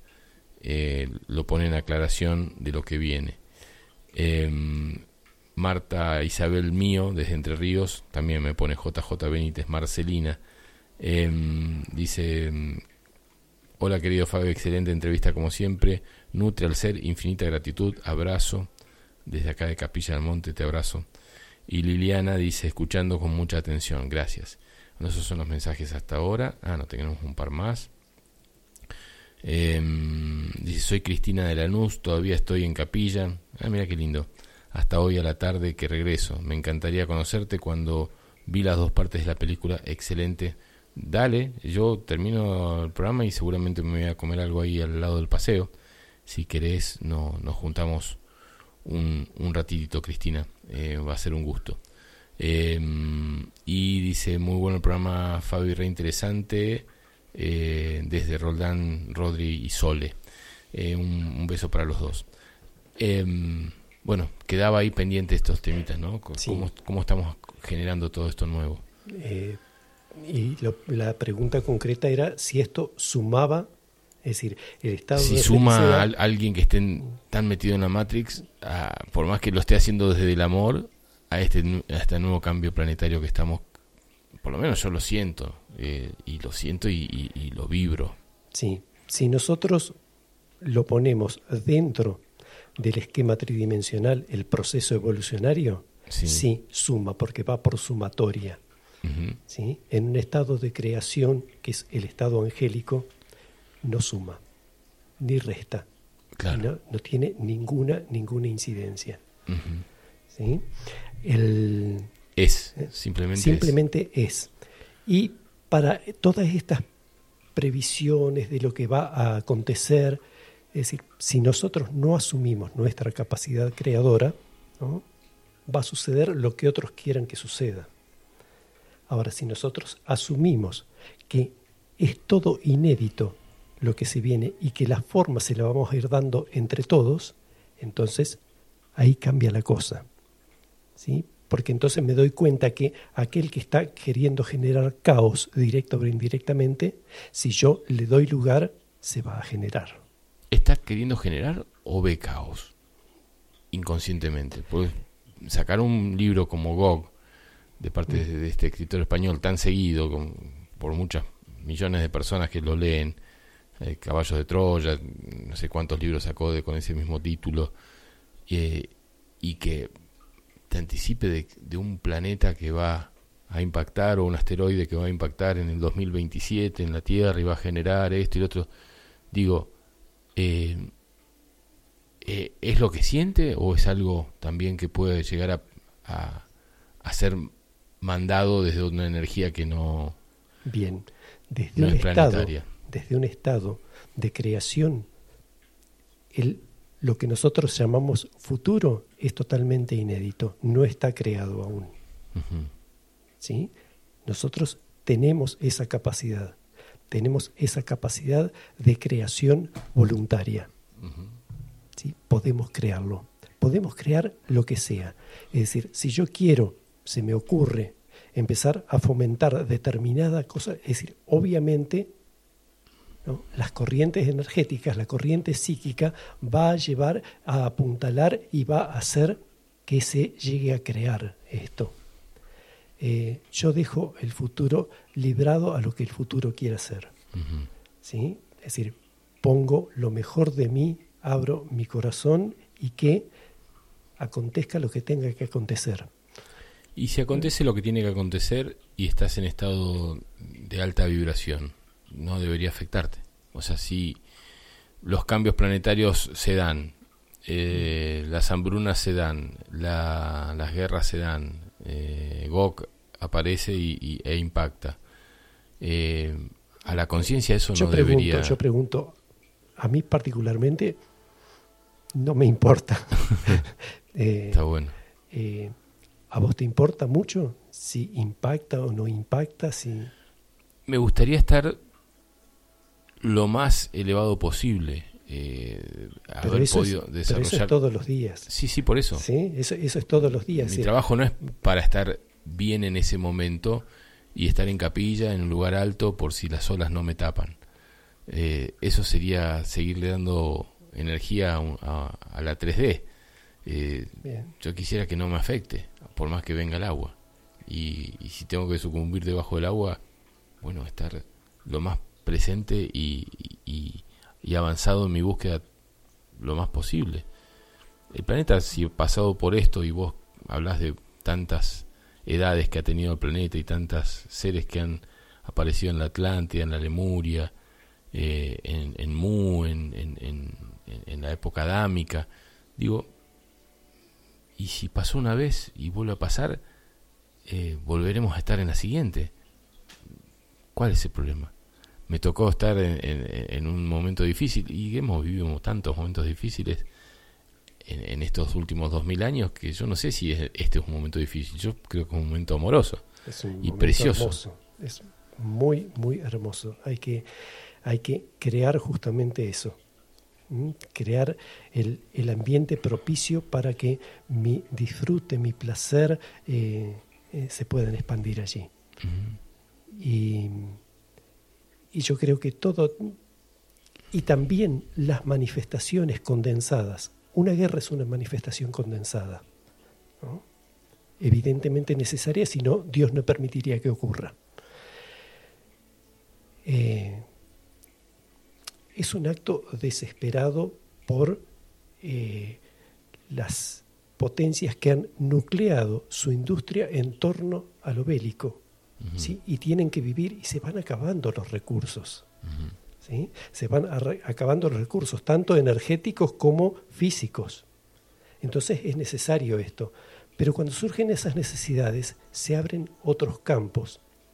Yo doy siempre el ejemplo de 1917, Fátima, entre los meses de marzo y agosto de 1917 se reúnen... En plena Primera Guerra Mundial. Sí, se reúnen los grandes popes de la, de la industria bélica, ¿sí? Eh, en ese momento los secretarios de, de defensa y, y comienzan a diseñar un plan estratégico para todo el siglo XX. ¿Por qué? Porque se dan cuenta que la guerra no tiene un objetivo ulterior.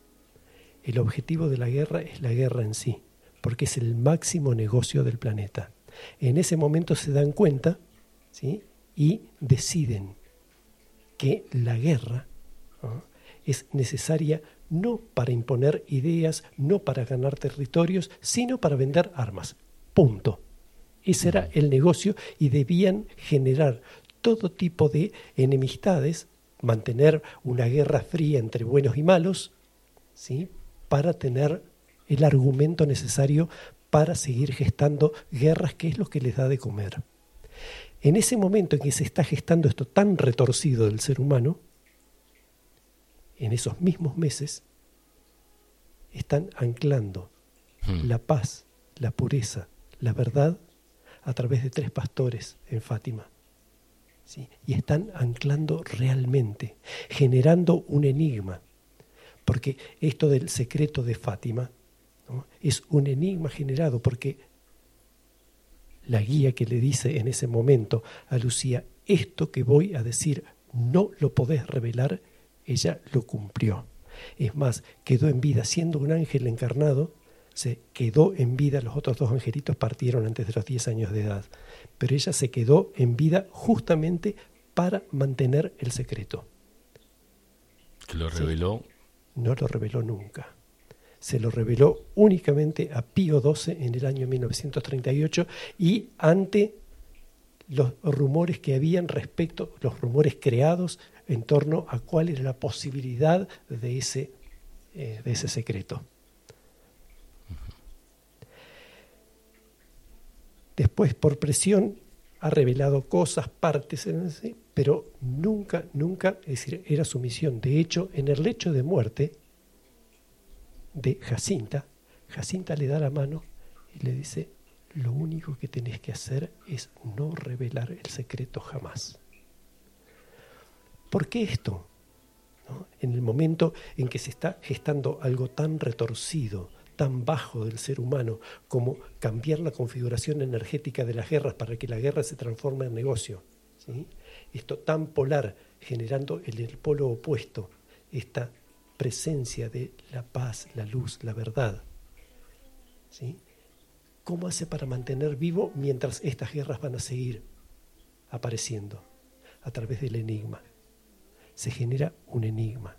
Es decir, vos sabés que ese enigma, eso guardado, ese secreto, tiene que ver con la pureza, con la paz, el amor, tiene que ver con lo más puro de tu ser y vos internamente lo vas cultivando. El mundo fue cultivando durante todo un siglo ¿sí? cuál era la naturaleza de ese secreto, la naturaleza amorosa, la naturaleza poderosa de ese secreto. Muy interesante muy lindo, muy lindo, porque es lo que acontece hoy. Cuando vos ves una situación extrema, polar, te llevan a participar. No, vos tenés que estar del lado de los tenés que estar del, lado de los ucranianos o del lado de los rusos. Son intereses planetarios que están metidos ahí. Y vos no tenés que ver con esos intereses. Vos no vas a, ganar más plata o menos plata, ¿no? porque no tenés intereses ni acciones en la industria bélica. Eh, entonces está en dónde te paras vos y ver cómo el sistema trata de atraparte y llevarte hacia los reinos polares. De esto habla Ramayuma también. Epa. Bien. Acá Marta Isabel mío comparte un texto. No voy a leer el largo porque es muy largo. Voy a leer el más cortito que dice, solo hay un porcentaje de la población mundial viviendo en conciencia, así sea mínimo, como los diez justos que buscaban Abraham, ellos, sean quienes sean, podrían intervenir y ayudarnos. Ignoro cómo, pero confío en esa posibilidad. Eso lo manda de un que lo pone Ricardo González en uno de sus libros. Eh, y después aclara con un texto eh, de Marta Isabel, dice, ¿qué opinan de este mensaje? Según Ricardo González fue lo que recibieron de Ivica, un ET, en la foto 1. Eh, textos del mismo autor en un libro suyo, Tierra 2. Bueno, yo eso de Tierra 2 un día lo vamos a invitar a Ricardo para que venga, pero pensar en un Tierra 2, en un otro planeta para poder vivir que no sea este, eh, que tengamos que necesitar de un nuevo planeta, no sé si ese es el mensaje que da Ricardo, me parece un poco eh, tirar la toalla, eh, hay mucho por hacer acá. no solo hay mucho por hacer, sino que ese planeta está que está vivo y latente, el planeta ángel. Es decir, en otra línea del tiempo, ¿eh? la consumación del plan crístico está establecida. Nosotros todavía venimos resistiendo a esto, pero este planeta está cristificado en otra esfera del tiempo. Está cuánto tiempo nos queremos tomar todavía para admitirlo, pero es eso nada más. Es decir, todos los planetas en el universo han sido creados para albergar vida, de una u otra forma. Y todas las vidas van a llegar en un proceso evolucionario a desembocar en un estado de creación consciente donde van a asumir el estado divino. Es así. No creo que necesitemos un mundo paralelo para expresar lo que naturalmente traemos, lo que por naturaleza traemos, que es la divinidad. Bueno, muchas personas se han como comunicado desde el silencio, de forma tranquila, eh, y han aportado su, su información para, para poder eh, seguir con esta entrevista a MECO, eh, a Rubén Del Pino, que viene a ser la presentación de Ramayuma, eh, aroma de creación, esta invitación a la obra de teatro que va a ser como estreno el día 22 de noviembre a las 23, 21 a 30 horas en la sala Teatro Enrique Muño de Capilla del Monte. Única presentación, se presenta ese día. Seguramente yo estoy seguro que no va a ser la única, la única por ahora pero es la única eh, en ese tiempo. Falta un poquito más de un mes para la presentación de Ramayuma. Eh, vos la obra ya me imagino, conociéndote, que ya la tenés lista, preparada y le estarás haciendo algunos detalles, pero me parece que la obra ya está creada hace bastante y está bien representada. La obra se, perdón, la obra se escribió en, en un rato, en tres horas. Eh, y vamos trabajando sobre ella y cada ensayo es algo absolutamente nuevo. ¿sí? Cada ensayo surgen cosas. Cambian cosas. todo el tiempo, todo el tiempo. Y sabemos que para el estreno va a cambiar también. Y es una de las consignas, digamos. ¿no? No de las y las 13 personas que participan desde la actuación se, se, ayornan a esos cambios no es que sea yo. No hay un guion, digamos. lo que hay es un guion general, sí, eh, pero se trabaja muchísimo sobre contenido, intención eh, y la renovación del, mensaje, la renovación permanente del mensaje. Entonces, eh, es mucho más dinámica, más interna y no es un texto aprendido ni movimientos aprendidos de determinada manera que puedan llegar a ser súper profesionales. De hecho, eh, eh, la fusión que se ha hecho entre grandes profesionales, que los hay dentro del grupo, y eh, personas, novatas en la actuación. Absolutamente eh, nuevos. Y sin embargo, el logro es exactamente igual.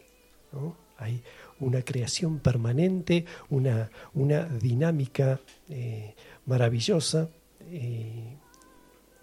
y no, no, no, no, está, no está cerrada para nada, ni está concluida, ni, ni estamos trabajando sobre detalles, estamos trabajando sobre la esencia de la obra y es poderosísima. Una, estamos trabajando sobre las, las imágenes. Eh, no olvidemos que está extraído de mensajes muy profundos, de un tratado filosófico, y de un tratado filosófico que eh, no tiene una aplicación directa, sino que abre portales, sugiere, eh, insinúa. Toda la insinuación vos le das la forma definitiva, acorde a tu contenido, a tu propio archivo interno de información. Eh, esa, es la propuesta. Que eh, que se mueva una energía que para vos sea novedosa, que para el actor sea novedoso, que esté creando en el momento, no que venga a presentar algo ya creado, sino que puede estar creando en el momento. Eh, por eso un Gustavo Darzac, si bien compone el tema, pero lo ejecuta en vivo, ¿sí? y le va poniendo los condimentos y las armonías en el momento, creando en el momento cuando uno está acostumbrado a una obra de, teatro eh, de tal autor, interpretada por un director nuevo, eh, luego la ve la misma obra interpretada por otro director, eh, el autor sigue siendo el mismo, los actores cambian, el director cambia, el escenógrafo cambia y, la escenografía y el lugar donde se da esa obra de teatro cambia. O sea, ninguna obra de teatro me imagino que es la misma y uno dice, bueno, voy a ver, ya la vi un montón de veces, o la voy a ver de nuevo, no, yo ya la vi. Todo cambia. Eh, en una obra de teatro que por ahí lleva 200 años en escena eh, por diferentes partes del mundo. Eh, esta, si se vuelve a repetir, sí o sí cambia, por lo que estás diciendo. No solo por todo lo que estás diciendo, sino porque las personas que van que están actuando y los directores y los músicos y eh, no, no quisieran que se repita lo mismo porque de hecho no, no se repetiría lo mismo juego un poquito más allá y voy a algo tradicional un, dramaturgo británico como es Arnold Wesker es invitado por John Dexter un poetista y para ver una obra de teatro de su autoría, es decir, Las cuatro estaciones de Arnold Wesker, interpretada por el director John Dexter. Ve la obra de teatro que él escribió y cuando sale lo entrevistan a ver qué le había parecido la puesta en escena. Y él confesó que entendió su obra de teatro. La entendió en ese momento. Esto es maravilloso, porque, porque los contenidos que tenemos y los contenidos que descubre detrás del texto, en los subtextos, en los metalenguajes, es decir, en lo que, en lo que va detrás, puede revelar una magnitud que ni el autor estaba preparado para ver. Y ahí entendés que la, la participación creativa, la propuesta de Ramayuma, es la participación creativa del espectador. No te doy texto, no te doy nada conclusivo, no te doy nada cerrado. ¿sí? Es decir, fíjate qué te pasa a vos y qué contenido le vas dando a esto. ¿sí? Y lo vamos creando entre los dos. De hecho, vas a ver que hay una interacción con el público eh, que se repite un par de veces nada más, pero que es sumamente sugestiva. Qué bueno. Meco con nosotros en el programa Tercer Ojo, el programa que todavía tenemos para un ratito para poder compartir. Eh, los mensajes que quieras darnos lo puedes hacer al 3548 400 994, que es el teléfono del programa. Y si quieres dejar teléfonos en la radio, mensajes, 3548 58 52 20. ¿De dónde estás? ¿Qué, estás, qué te está pasando en este momento a, a, vos que estás escuchando este programa? ¿Te resuena lo que está diciendo Meco? ¿Te resuena eh, la presentación de una obra de teatro eh, tan especial y diferente como Ramayuma? Eh, ¿qué, ¿Qué nos sucede a todos cuando alguien presenta un trabajo de nueve, diez meses va a tener cuando, cuando lo, lo hagan y que sea hecho para una sola oportunidad, ¿no? que no sea para, como decía Meco, la búsqueda de un rendimiento económico, eh, sino más bien la presentación de, un, de una obra para un momento en el cual el que esté esté y el que no esté, bueno, tendrás que esperar a ver si se abre un, una nueva presentación aquí en Capilla o en otro lado. Eh, decía mensajes al 3548-4009994 o al 585220. Volvamos un poquitito a, a, lo que está pasando con los mensajes que, que, estás recibiendo, eh, que te están llegando y que han formado este grupo de personas de diferentes lugares eh, del planeta, ¿no? Porque hay gente de todos lados. Eh, me imagino que muchos de ellos van a tener ganas de venirse a, estar ese 22 de noviembre. Eh, ¿Cómo está activo ese grupo de trabajo interno eh, en el que yo veía que todos participan? No era que vos decías información, sino que todos colaboraban eh, en, aportar lo que tu mensaje escrito y, canalizado, escrito en, el grupo de WhatsApp, eh, transmitían y lo que hay, cada uno le transmitían. ¿En qué etapa está ese, ese grupo tan intenso? Está durmiendo en este momento, está muy tranquilo. Eh, cada tanto subo algún mensaje y, eh, y bueno, está, sigue obviamente la participación de los otros, entonces van echando mensajes o información que quieren compartir, está, está brindada al grupo. Eh, yo estoy haciéndolo por una cuestión de tiempos, para, para, solventar una obra de teatro, para, para vivir el día a día. Eh, me reclama tiempo, trabajo, esfuerzo y, mucha energía puesta ahí. Y, así que eh, no estoy muy dedicado. Obviamente, antes de empezar con la obra de teatro, di aviso de que iba a ser así este tiempo. Em, pero sí, sigue, sigue activo, el, grupo. Y porque también sé que vos habías hecho algunos, algunos comunicados a través de Zoom con ellos o con algún grupo y en forma presencial o, siempre fue presencial? No, no, no, siempre es a través del grupo o en reuniones presenciales. Y esas reuniones en este momento también están un poquito dejadas de lado hasta, hasta el 22 de noviembre. Están dejadas de lado, sí. Eh, igual hay algunas, algunas armadas que se que van consumando, digamos, pero eh, las dejamos que surjan más espontáneamente. ¿Cómo, ¿Cómo ves a Capilla en este tiempo? ¿Cómo sentís este lugar eh, especial? Yo cada tanto eh, veo como todo, ¿no? nada es igual y permanente, pero veo como pequeños altibajos. En algún tiempo hemos tenido un gran una gran, un gran trabajo de muchas personas, muy lindo, muy enriquecedor. Por ahí bajaba, por ahí pasaban cosas eh, por ahí complicadas eh, en, en, en, la 3D, demasiadas personas hablando, demasiados eventos.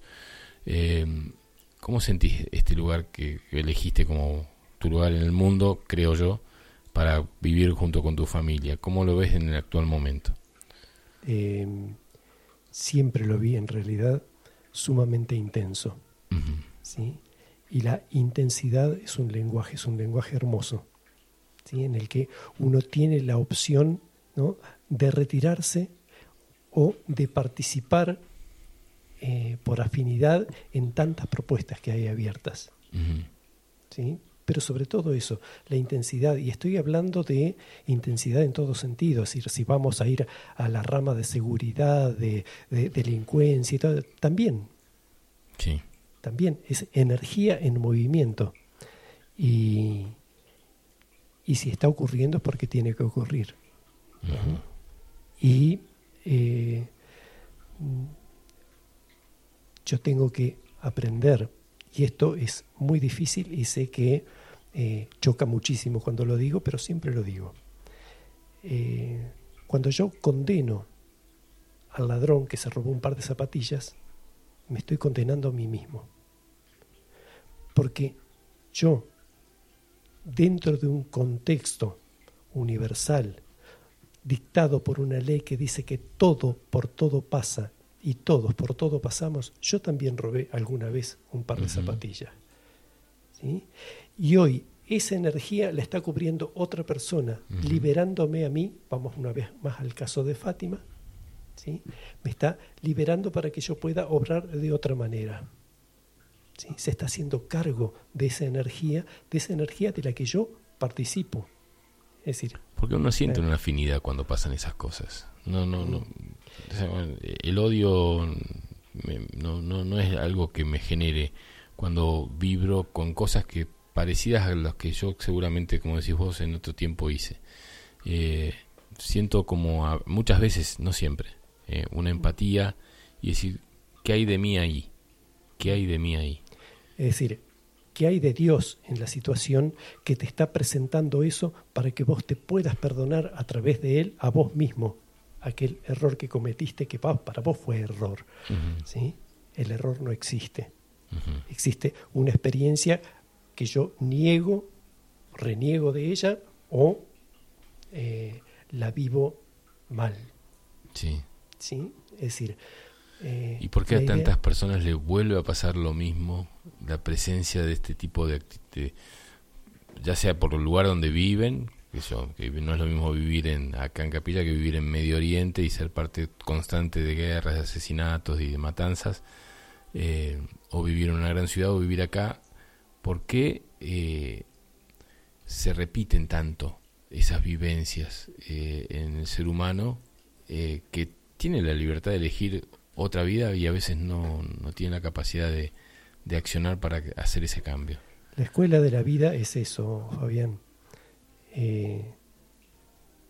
si vos vivís una situación a la cual condenás, ¿sí? se tiene que repetir hasta el día en que dejes de condenarla, hasta el día en que te des cuenta que esa situación ¿no? está generada por una energía que también te pertenece, ¿sí? entonces dejes de condenar eso, entonces aprendiste y la ley de afinidad te va a llevar hacia otro lugar y eso no se va a repetir. Siento que funciona así el universo. Sí, sí, coincido, coincido porque a medida que uno va trascendiendo esos desafíos, esas experiencias, eh, muchas veces no, no se repiten, no, no se vuelve a repetir eh, eh, la separación por engaño, no se puede repetir la, la, la, agresión externa presente, sigue existiendo en otro plano, pero uno visualmente no participa. ¿no? no sé, he estado viviendo mucho tiempo en Buenos Aires y no me ha tocado participar de muchos eh, robos, asaltos o agresiones. Cuando voy a Buenos Aires, mismo sigo yendo ahora, voy a disfrutar de una ciudad hermosa. Y, no me toca lo que ni hablar lo que dice el televisor y ni hablar lo que dicen otros que viven constantemente ahí. Vos porque no vivís acá, digo, pero si vivís en un lugar hermoso también. Mm. Eh, y pues como tampoco te toca llegar acá y ver luces. Yo he visto pocas veces luces en los cerros y la gente que viene a querer ver luces en un fin de semana eh, que se vienen de viaje, o sea, me parece eh, que, raro que sucedan esas cosas, pero eh, y hay gente que ve todo el tiempo luces y digo, bueno, hay algo en lo que yo no estoy vibrando, no, no hay algo, hay algo que no estoy haciendo para que eso suceda. Mensaje del año 2006, principios de 2006 eh, cuando recién había llegado al campo, el mensaje decía, sois vosotros vuestro foco de atención. Hacia donde dirigís vuestra atención, hacia allí vais. Es más, eso creáis y eso sois. Em, Es decir, muchas veces logran la captura, una pantalla de televisión, eh, un informativo, logra capturar nuestra atención, nuestro foco de atención queda vibrando allí y después vamos a ir por afinidad encontrando lo afín a eso. Hay mucha gente que dice, no mires televisión. Yo digo, mira televisión, pero mantén tu foco de atención puesto en Dios. No seas la televisión, sé, sé vos mismo, en conexión con... Hacia donde dirigís tu atención, hacia allí vas, eso sos. Entonces, y hay tanto, tanto para ver, tanta, tanta cosa hermosa para ver, para poner tu foco de atención allí, que qué necesidad existe de focalizar en esto otro. Mm. ¿Qué necesidad? Obviamente hay una necesidad que tiene que ver con una remanencia interior de violencia, etcétera, etcétera, que hace que yo entre en afinidad con aquello. Pero lo puedo abandonar. Puedo cambiar mi foco de atención y empezar a mirar que es mucho más vasto el mundo de la luz que ese otro mundo, porque ese mundo tiene una intención de manipulación de mi ser. Este otro no. Dios te brinda, te abre, te entrega, ¿sí? Y vos lo tomás y en la medida que lo tomás empezás a disfrutar, a disfrutar de otra manera y es mucho más vasto que este otro. Este otro tiene mecánicas muy sencillas, este otro mundo. Es como que uno tiene una capacidad de observación y de participación de situaciones. Eh, son determinadas, no puedes estar en todas las situaciones. Vos podés participar en las que sientas que, que perteneces. Eh, y muchos seres humanos les gusta y se regocija en participar en acciones de guerra, de, de eh, hambre, de mezquindad, de, de falta de, y otros eligen el agradecer cada situación que se te presenta, y eso hace que el espectro, si bien es el mismo, porque uno no puede abarcar todos, pero eh, que, se, que se te vengan a tu día a día la mayor de estas eh, bendiciones. ¿no? Cuando uno bendice es lo que más atraes. Cuando uno odia o, o, termina siendo un desagradecido de las situaciones que, que, vas presentando, y es más de eso lo que viene adelante. Está el desagradecido muy presente también, ¿no? Y decir, che, pero eh, ¿no ves el, otro panorama que está atrás tuyo y que no que también te corresponde y no, no, no lo estás queriendo eh, desarrollar o, o, compartir compartís solo miserias y ahí es donde más enfocas y ahí es donde más miseria viene sí eh, la miseria es un título que uno le pone ¿no? a determinadas cosas. Em, siempre es un aprendizaje. Si aprendiste de esta miseria, de esta situación, si aprendiste, no la volvés a transitar. Eh, la trascendiste. Por eso eh, la receta de un filósofo de hace 13.200 años eh, era renunciar renuncia a todo, absolutamente a todo, incluso a lo que consideras bueno, hermoso, lindo, mejor. Renuncialo. Renuncialo porque estás generando un mundo polar. Nosotros, eh, a mí me da escalofríos eh, escuchar a una persona que se acerca y me dice, qué ser especial que sos, qué luz que tenés. Hmm. Con respecto a las sombras de quién, le pregunto. ¿Sí? Porque es, ese mundo comparativo. Es decir, cada uno está cumpliendo una función y desde el momento en que alguien viene a entregarme su admiración, está dejando de admirarse a sí mismo por un lado. Y por otro lado me está situando en un lugar ¿no? diferente al otro. ¿sí? un lugar mejor. Entonces estoy generando el peor lugar en el otro. Y así sucesivamente. Es cuestión de renunciar, renunciar, ablandar y dejar que el mundo sea el mundo divino que Dios necesita.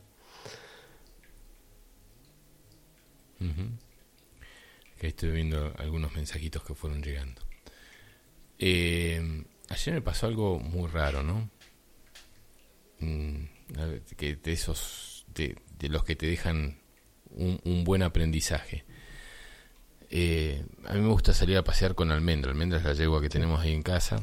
Y, como el corral es medio chico, la engancho al cuadri y salimos por la ruta hago los 900 metros hasta la tranquera y salimos por la ruta 17, que muchas veces, a veces está bastante transitada, normalmente mm, eh, un día viernes por ahí no. Y estuvimos jugando un montón, ¿no? estábamos este, recorriendo de un lado para otro, después la llevo a comer al segundo vado pasto fresco, porque siempre le estoy comprando alfalfa o, o le doy pasto seco del lugar que queda poco, y que tome un poco de agua que corra, ¿no? Y ya me lo habían dicho una vez que lo que estaba haciendo no era eh, muy seguro, porque una vez eh, adelante de un amigo que iba en, su auto atrás, yo iba adelante con almendra y tiró demasiado fuerte, el cuadri es chiquito y quedé mirando para el otro lado. Así nomás arranqué y seguimos jugando y andando.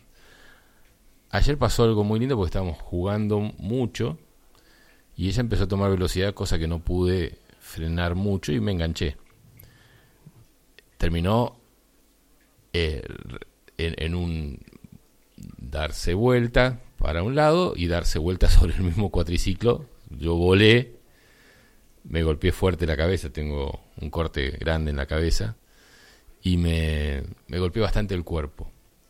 Eh, tengo mucho dolor en este momento en todo el cuerpo, ¿no? Porque me costé todo el costado, la cadera, todos los huesitos que sobresalen del lado derecho están todos golpeados e hinchados.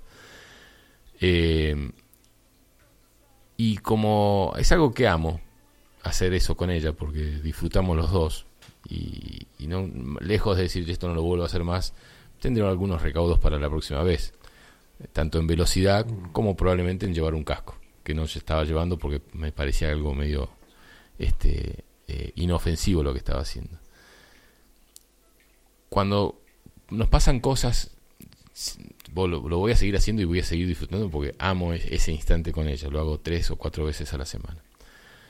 Cuando nos pasan cosas feas, eh, dentro del disfrute, eh, y queremos que siempre se disfrute, eh, dejamos de, de, hacer esas cosas que disfrutamos porque una vez nos pasó algo malo. Y, y bloqueamos eso. Decimos, esto que estamos haciendo ya no lo hago más porque ya no lo disfruto más. No, no, sé si sabemos discernir que lo estamos disfrutando, que pasó algo puntual que no era lo que estaba planeado, que no nos gusta porque nos duele, en este caso dolor de cuerpo, dolor de cabeza, estar así como con un pequeño malestar, pero nos limitamos a, a, a dividir eh, el disfrute de ciertas situaciones de la vida en un antes o un después de un suceso. Y lo eliminamos y decimos, listo, esto ya no lo hago más. O esto ya es peligroso, no, no, no me gusta. A mí me gustan estos desafíos, los disfruto mucho. Y me parece que lejos de que el miedo a que vuelva a pasar y que me vuelva a pasar algo a nivel físico, que lo, lo supe desde el primer día, porque es un caballo que pesa 400 kilos contra mí que peso un poquito menos de 80 y un vehículo liviano.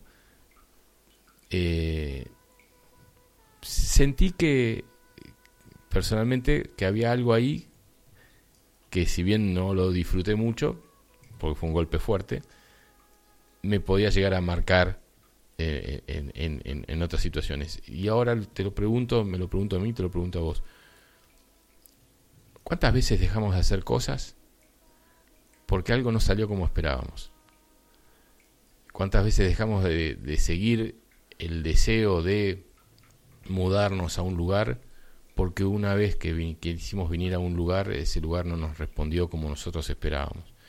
Y así nos perdimos de un montón de cosas de disfrute, de disfrutar, de disfrutar un encuentro. O, que un día me dijiste algo que no me gustó y digo, ¿sabes qué? Con Meco yo no sé si tengo ganas de seguir charlando por lo que me dijo, no me gustó en ese momento o no lo entendí. ¿Cuántas veces nos perdemos de seguir una vida en, en, plenitud con las cosas que nos hacen brillar por instantes y momentos que no supimos entender y comprender? ¿Pasan esas cosas? Dice Cabalga el Viento que la fe de un guerrero, un guerrero espiritual, se nutre del poder que resulta de la afronta a los desafíos. Es decir, el poder del guerrero se nutre del poder que resulta de la afronta a los desafíos. Y Entonces, renace el poder. si vos querés un mundo narcotizado, inerte, que da continuidad a las mismas cosas de siempre, que está protegido, contenido, regularizado. Allá lo tenés, es todo tuyo ese mundo. Pero no es el mundo del guerrero. Bien. Bien. Sí, opino lo mismo. Siento que es, pasa por ese lado, ¿no? Es decir, eh, el guerrero no es estar en guerra. El guerrero es estar parado, como decía Manolo, un chamán que estuvimos en Perú, ¿no? Parate como un samurái, parate firme ante la vida. Eh, somos como un junco, esta frase lo dice todo el mundo, el viento te dobla, pero no te parte. Y, te, y, eso es la, es la, esencia nuestra, no tratar de no partirnos, eh, transformarnos en, en, un, en, un, eh, en un elemento que pueda jugar con el viento, pero seguir jugando. ¿no? No, no adoptar una, una forma, una medida, un espacio. La, la idea del guerrero, eh, hay una gran similitud entre el guerrero, el guerrero espiritual que propone el chamanismo, por ejemplo, ¿sí? y el guerrero de Krishna. A los dos se les dio un contenido de un contenido bélico, digamos como que el guerrero tiene que luchar. El guerrero únicamente lucha contra sí mismo. Hmm. La lucha no es afuera. Hmm. Qué bueno eso. Dentro del Bhagavad Gita, eh, que es un libro que se utilizó además con fines bélicos, a pesar de ser un libro sagrado, y a pesar de que Krishna decía que no existen los libros sagrados, sino que existía la sacralización de un texto por parte de aquellos que los leen con amor y buscando la luz que resplandece detrás de cada palabra. La visión del guerrero en el, en el Bhagavad es el pelear, pero pelear contra sí mismo. En un momento, dentro del Bhagavad, en el diálogo interno que mantienen Arjuna y Krishna, Krishna le dice, ¿qué veis allí? Porque Arjuna está frente al campo enemigo y ve el poderío, ve la, fuerza militar. Es más, en ese momento saca del carcaj una flecha y apunta al blanco más visible.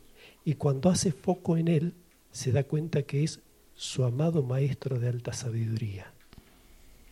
Entonces entra en duda si disparar la flecha o no. Y lo consulta a su maestro, a Krishna. Y Krishna le dice, pelea Arjuna. Resuelve esa batalla interior. Recuerda que todos los de aquel bando y todos los de este bando serán muertos. ¿Por qué? Porque el tiempo los va a matar. Mejor harías en hacerte dueño del tiempo y descubrirías lo innecesario de matar o de ser matado. Ese es el guerrero. Mm. Ver lo innecesario de matar o de ser matado. No está afuera, es una batalla interna que tenés que resolver todo el tiempo. Una situación parecida comentaba el, sábado pasado Karim Rad, ¿no?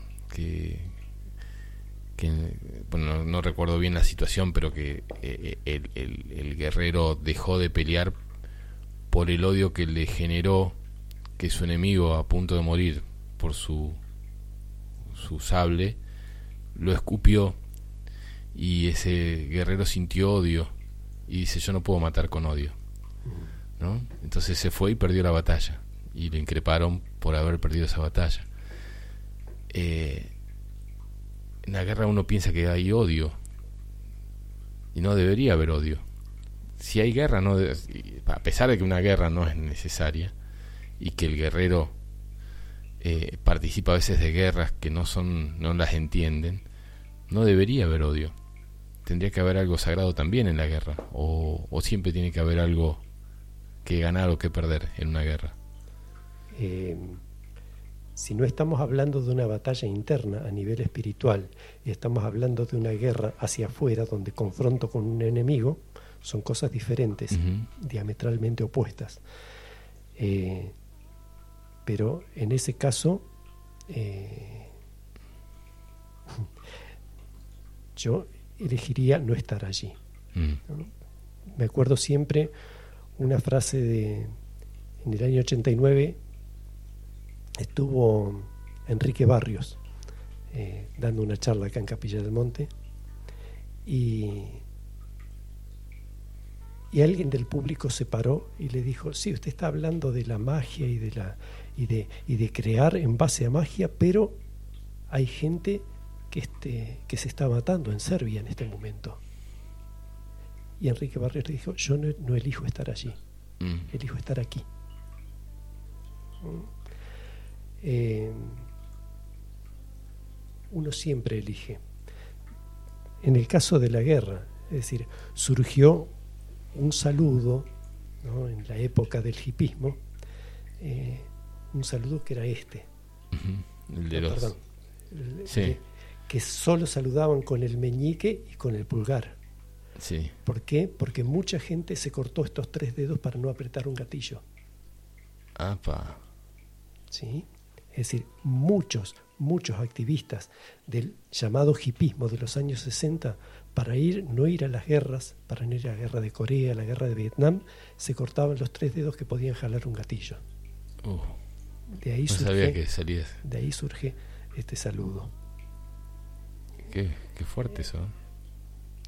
Uno siempre puede elegir mensajes acá, en este caso de Daniel dice, muy lindo programa, estamos aquí para dar y aprender, esto es una escuela.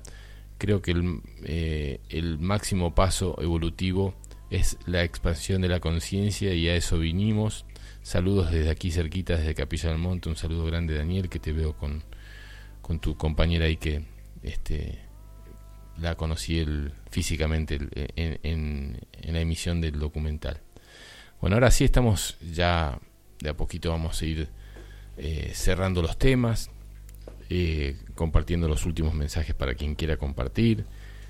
Voy a hacer una vez más eh, el, anuncio de esta invitación especial para ser partes de Ramayuma, Aroma de Creación. Es una invitación personal para el estreno del 22 de noviembre del 2022 a las 21.30 horas en la sala Enrique Muñoz de Capilla del Monte en Córdoba. Em, único, única presentación por ahora. Después veremos qué pasa. Seguramente el público pedirá por más si vibra en esa situación, en esa energía.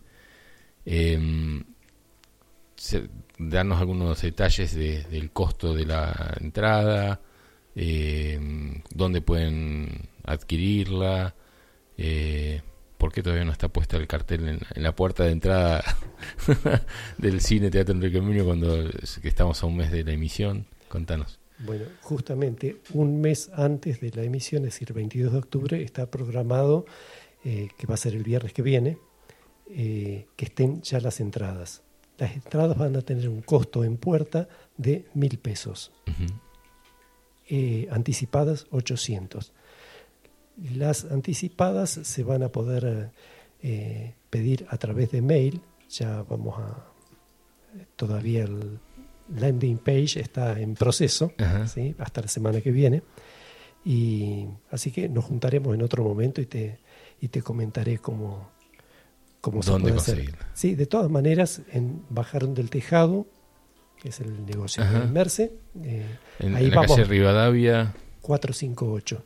458. Hay un negocio que se llama Bajaron del Tejado, ahí está una de las eh, artistas de Ramayuma, que es la Merce, que seguramente va a bailar como le gusta a ella y ahí pueden adquirirlas, eh. o por lo menos reservarlas, ir a, tomar un, el dato. Las entradas todavía faltan una semana para que estén. Sí. Bien.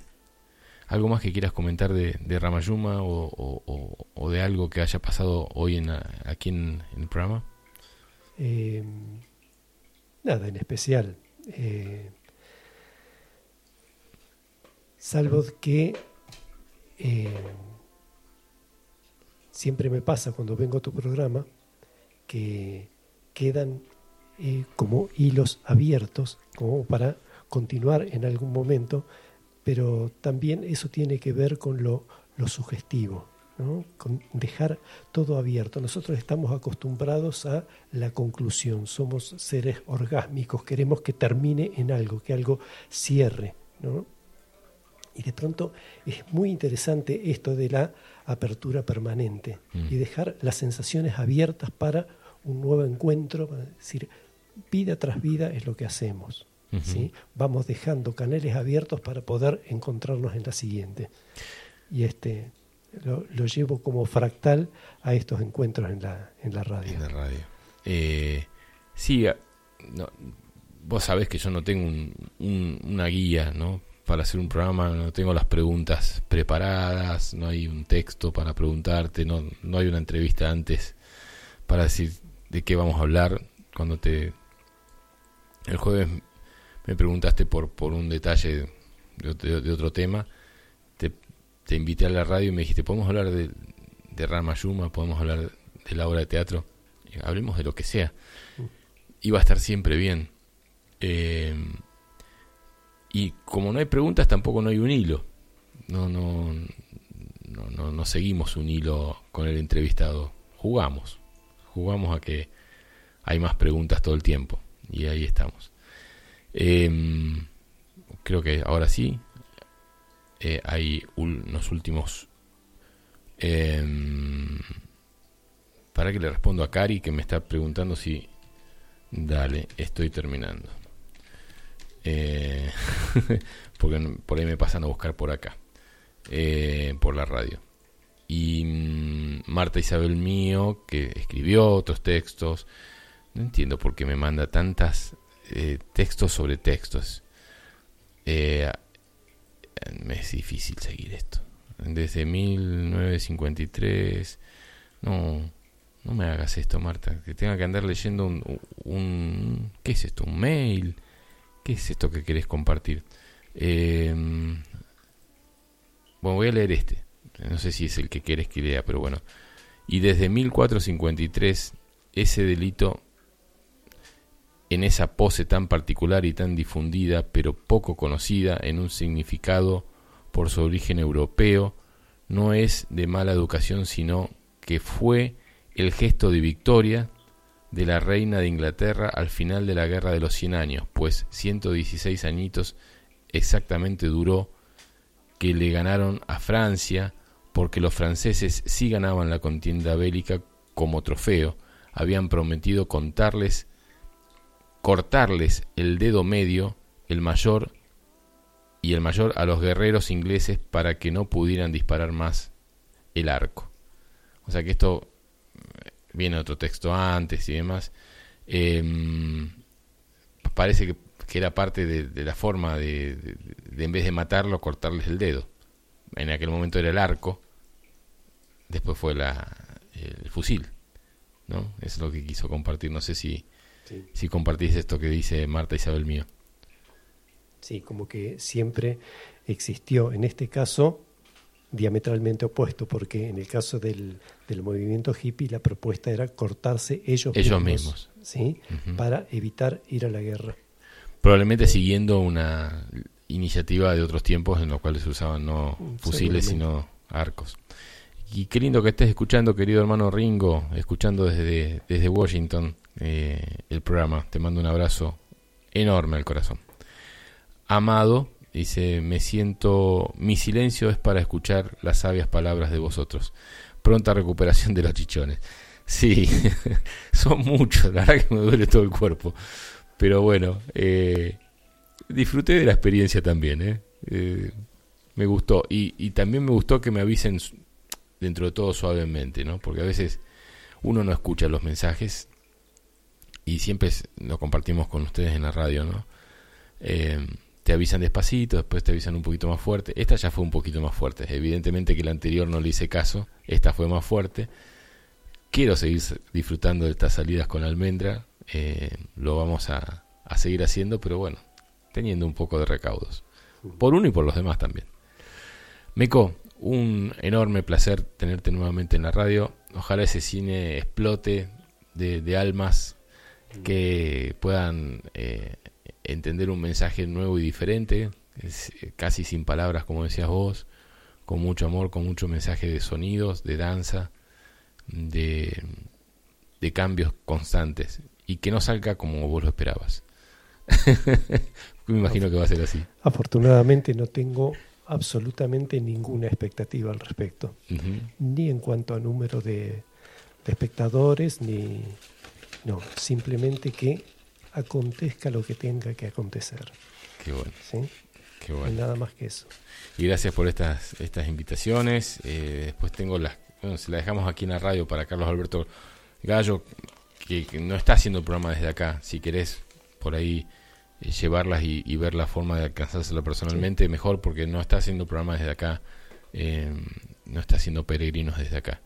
Bueno, programa que ya está terminando, eh, nosotros nos vamos, pero sigue en un ratito, en 15 minutos va a estar Peregrinos con Carlos Alberto Gallo y, Andrea, seguramente saliendo desde el camping del Peregrino, allí en Quebrada de Luna. Hace un ratito estuvo el señor Carlos Alberto, no, Oscar Acoglanis con la otra realidad con un programa grabado porque él está en este momento viaje al norte, como todos los años en la época de octubre, hace un viaje al norte con varios vehículos para llevar alimentos, para hacer compañías, para ayudar a construir y hacer actividades en, diferentes pueblos del norte, bien metido adentro, Iruya, pero no a Iruya, a otros pueblitos este, metidos dentro de, de, la puna, eh, ahí en el norte de nuestro país.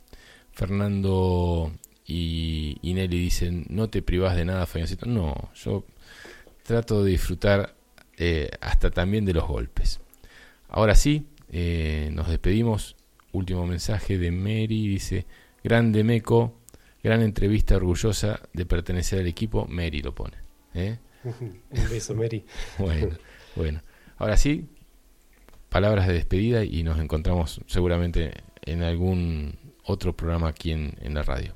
Bueno, muchísimas gracias por la invitación, como siempre, y estamos abiertos a nuevas invitaciones y abrimos la invitación de Ramayuma para todos los que quieran sentir una obra de teatro, sentirla. Sentirla. Muchas gracias. Muchas gracias. Hasta la semana que viene para ustedes. Yo me voy a relajar un poquitito, a mover un poco el cuerpo, a tratar de, de que los machucones no sean tan este, presentes, comer algo y disfrutar de la vida. Hasta la semana que viene, queridos eh, compañeros de camino de esta querida Radio Limón. Un placer.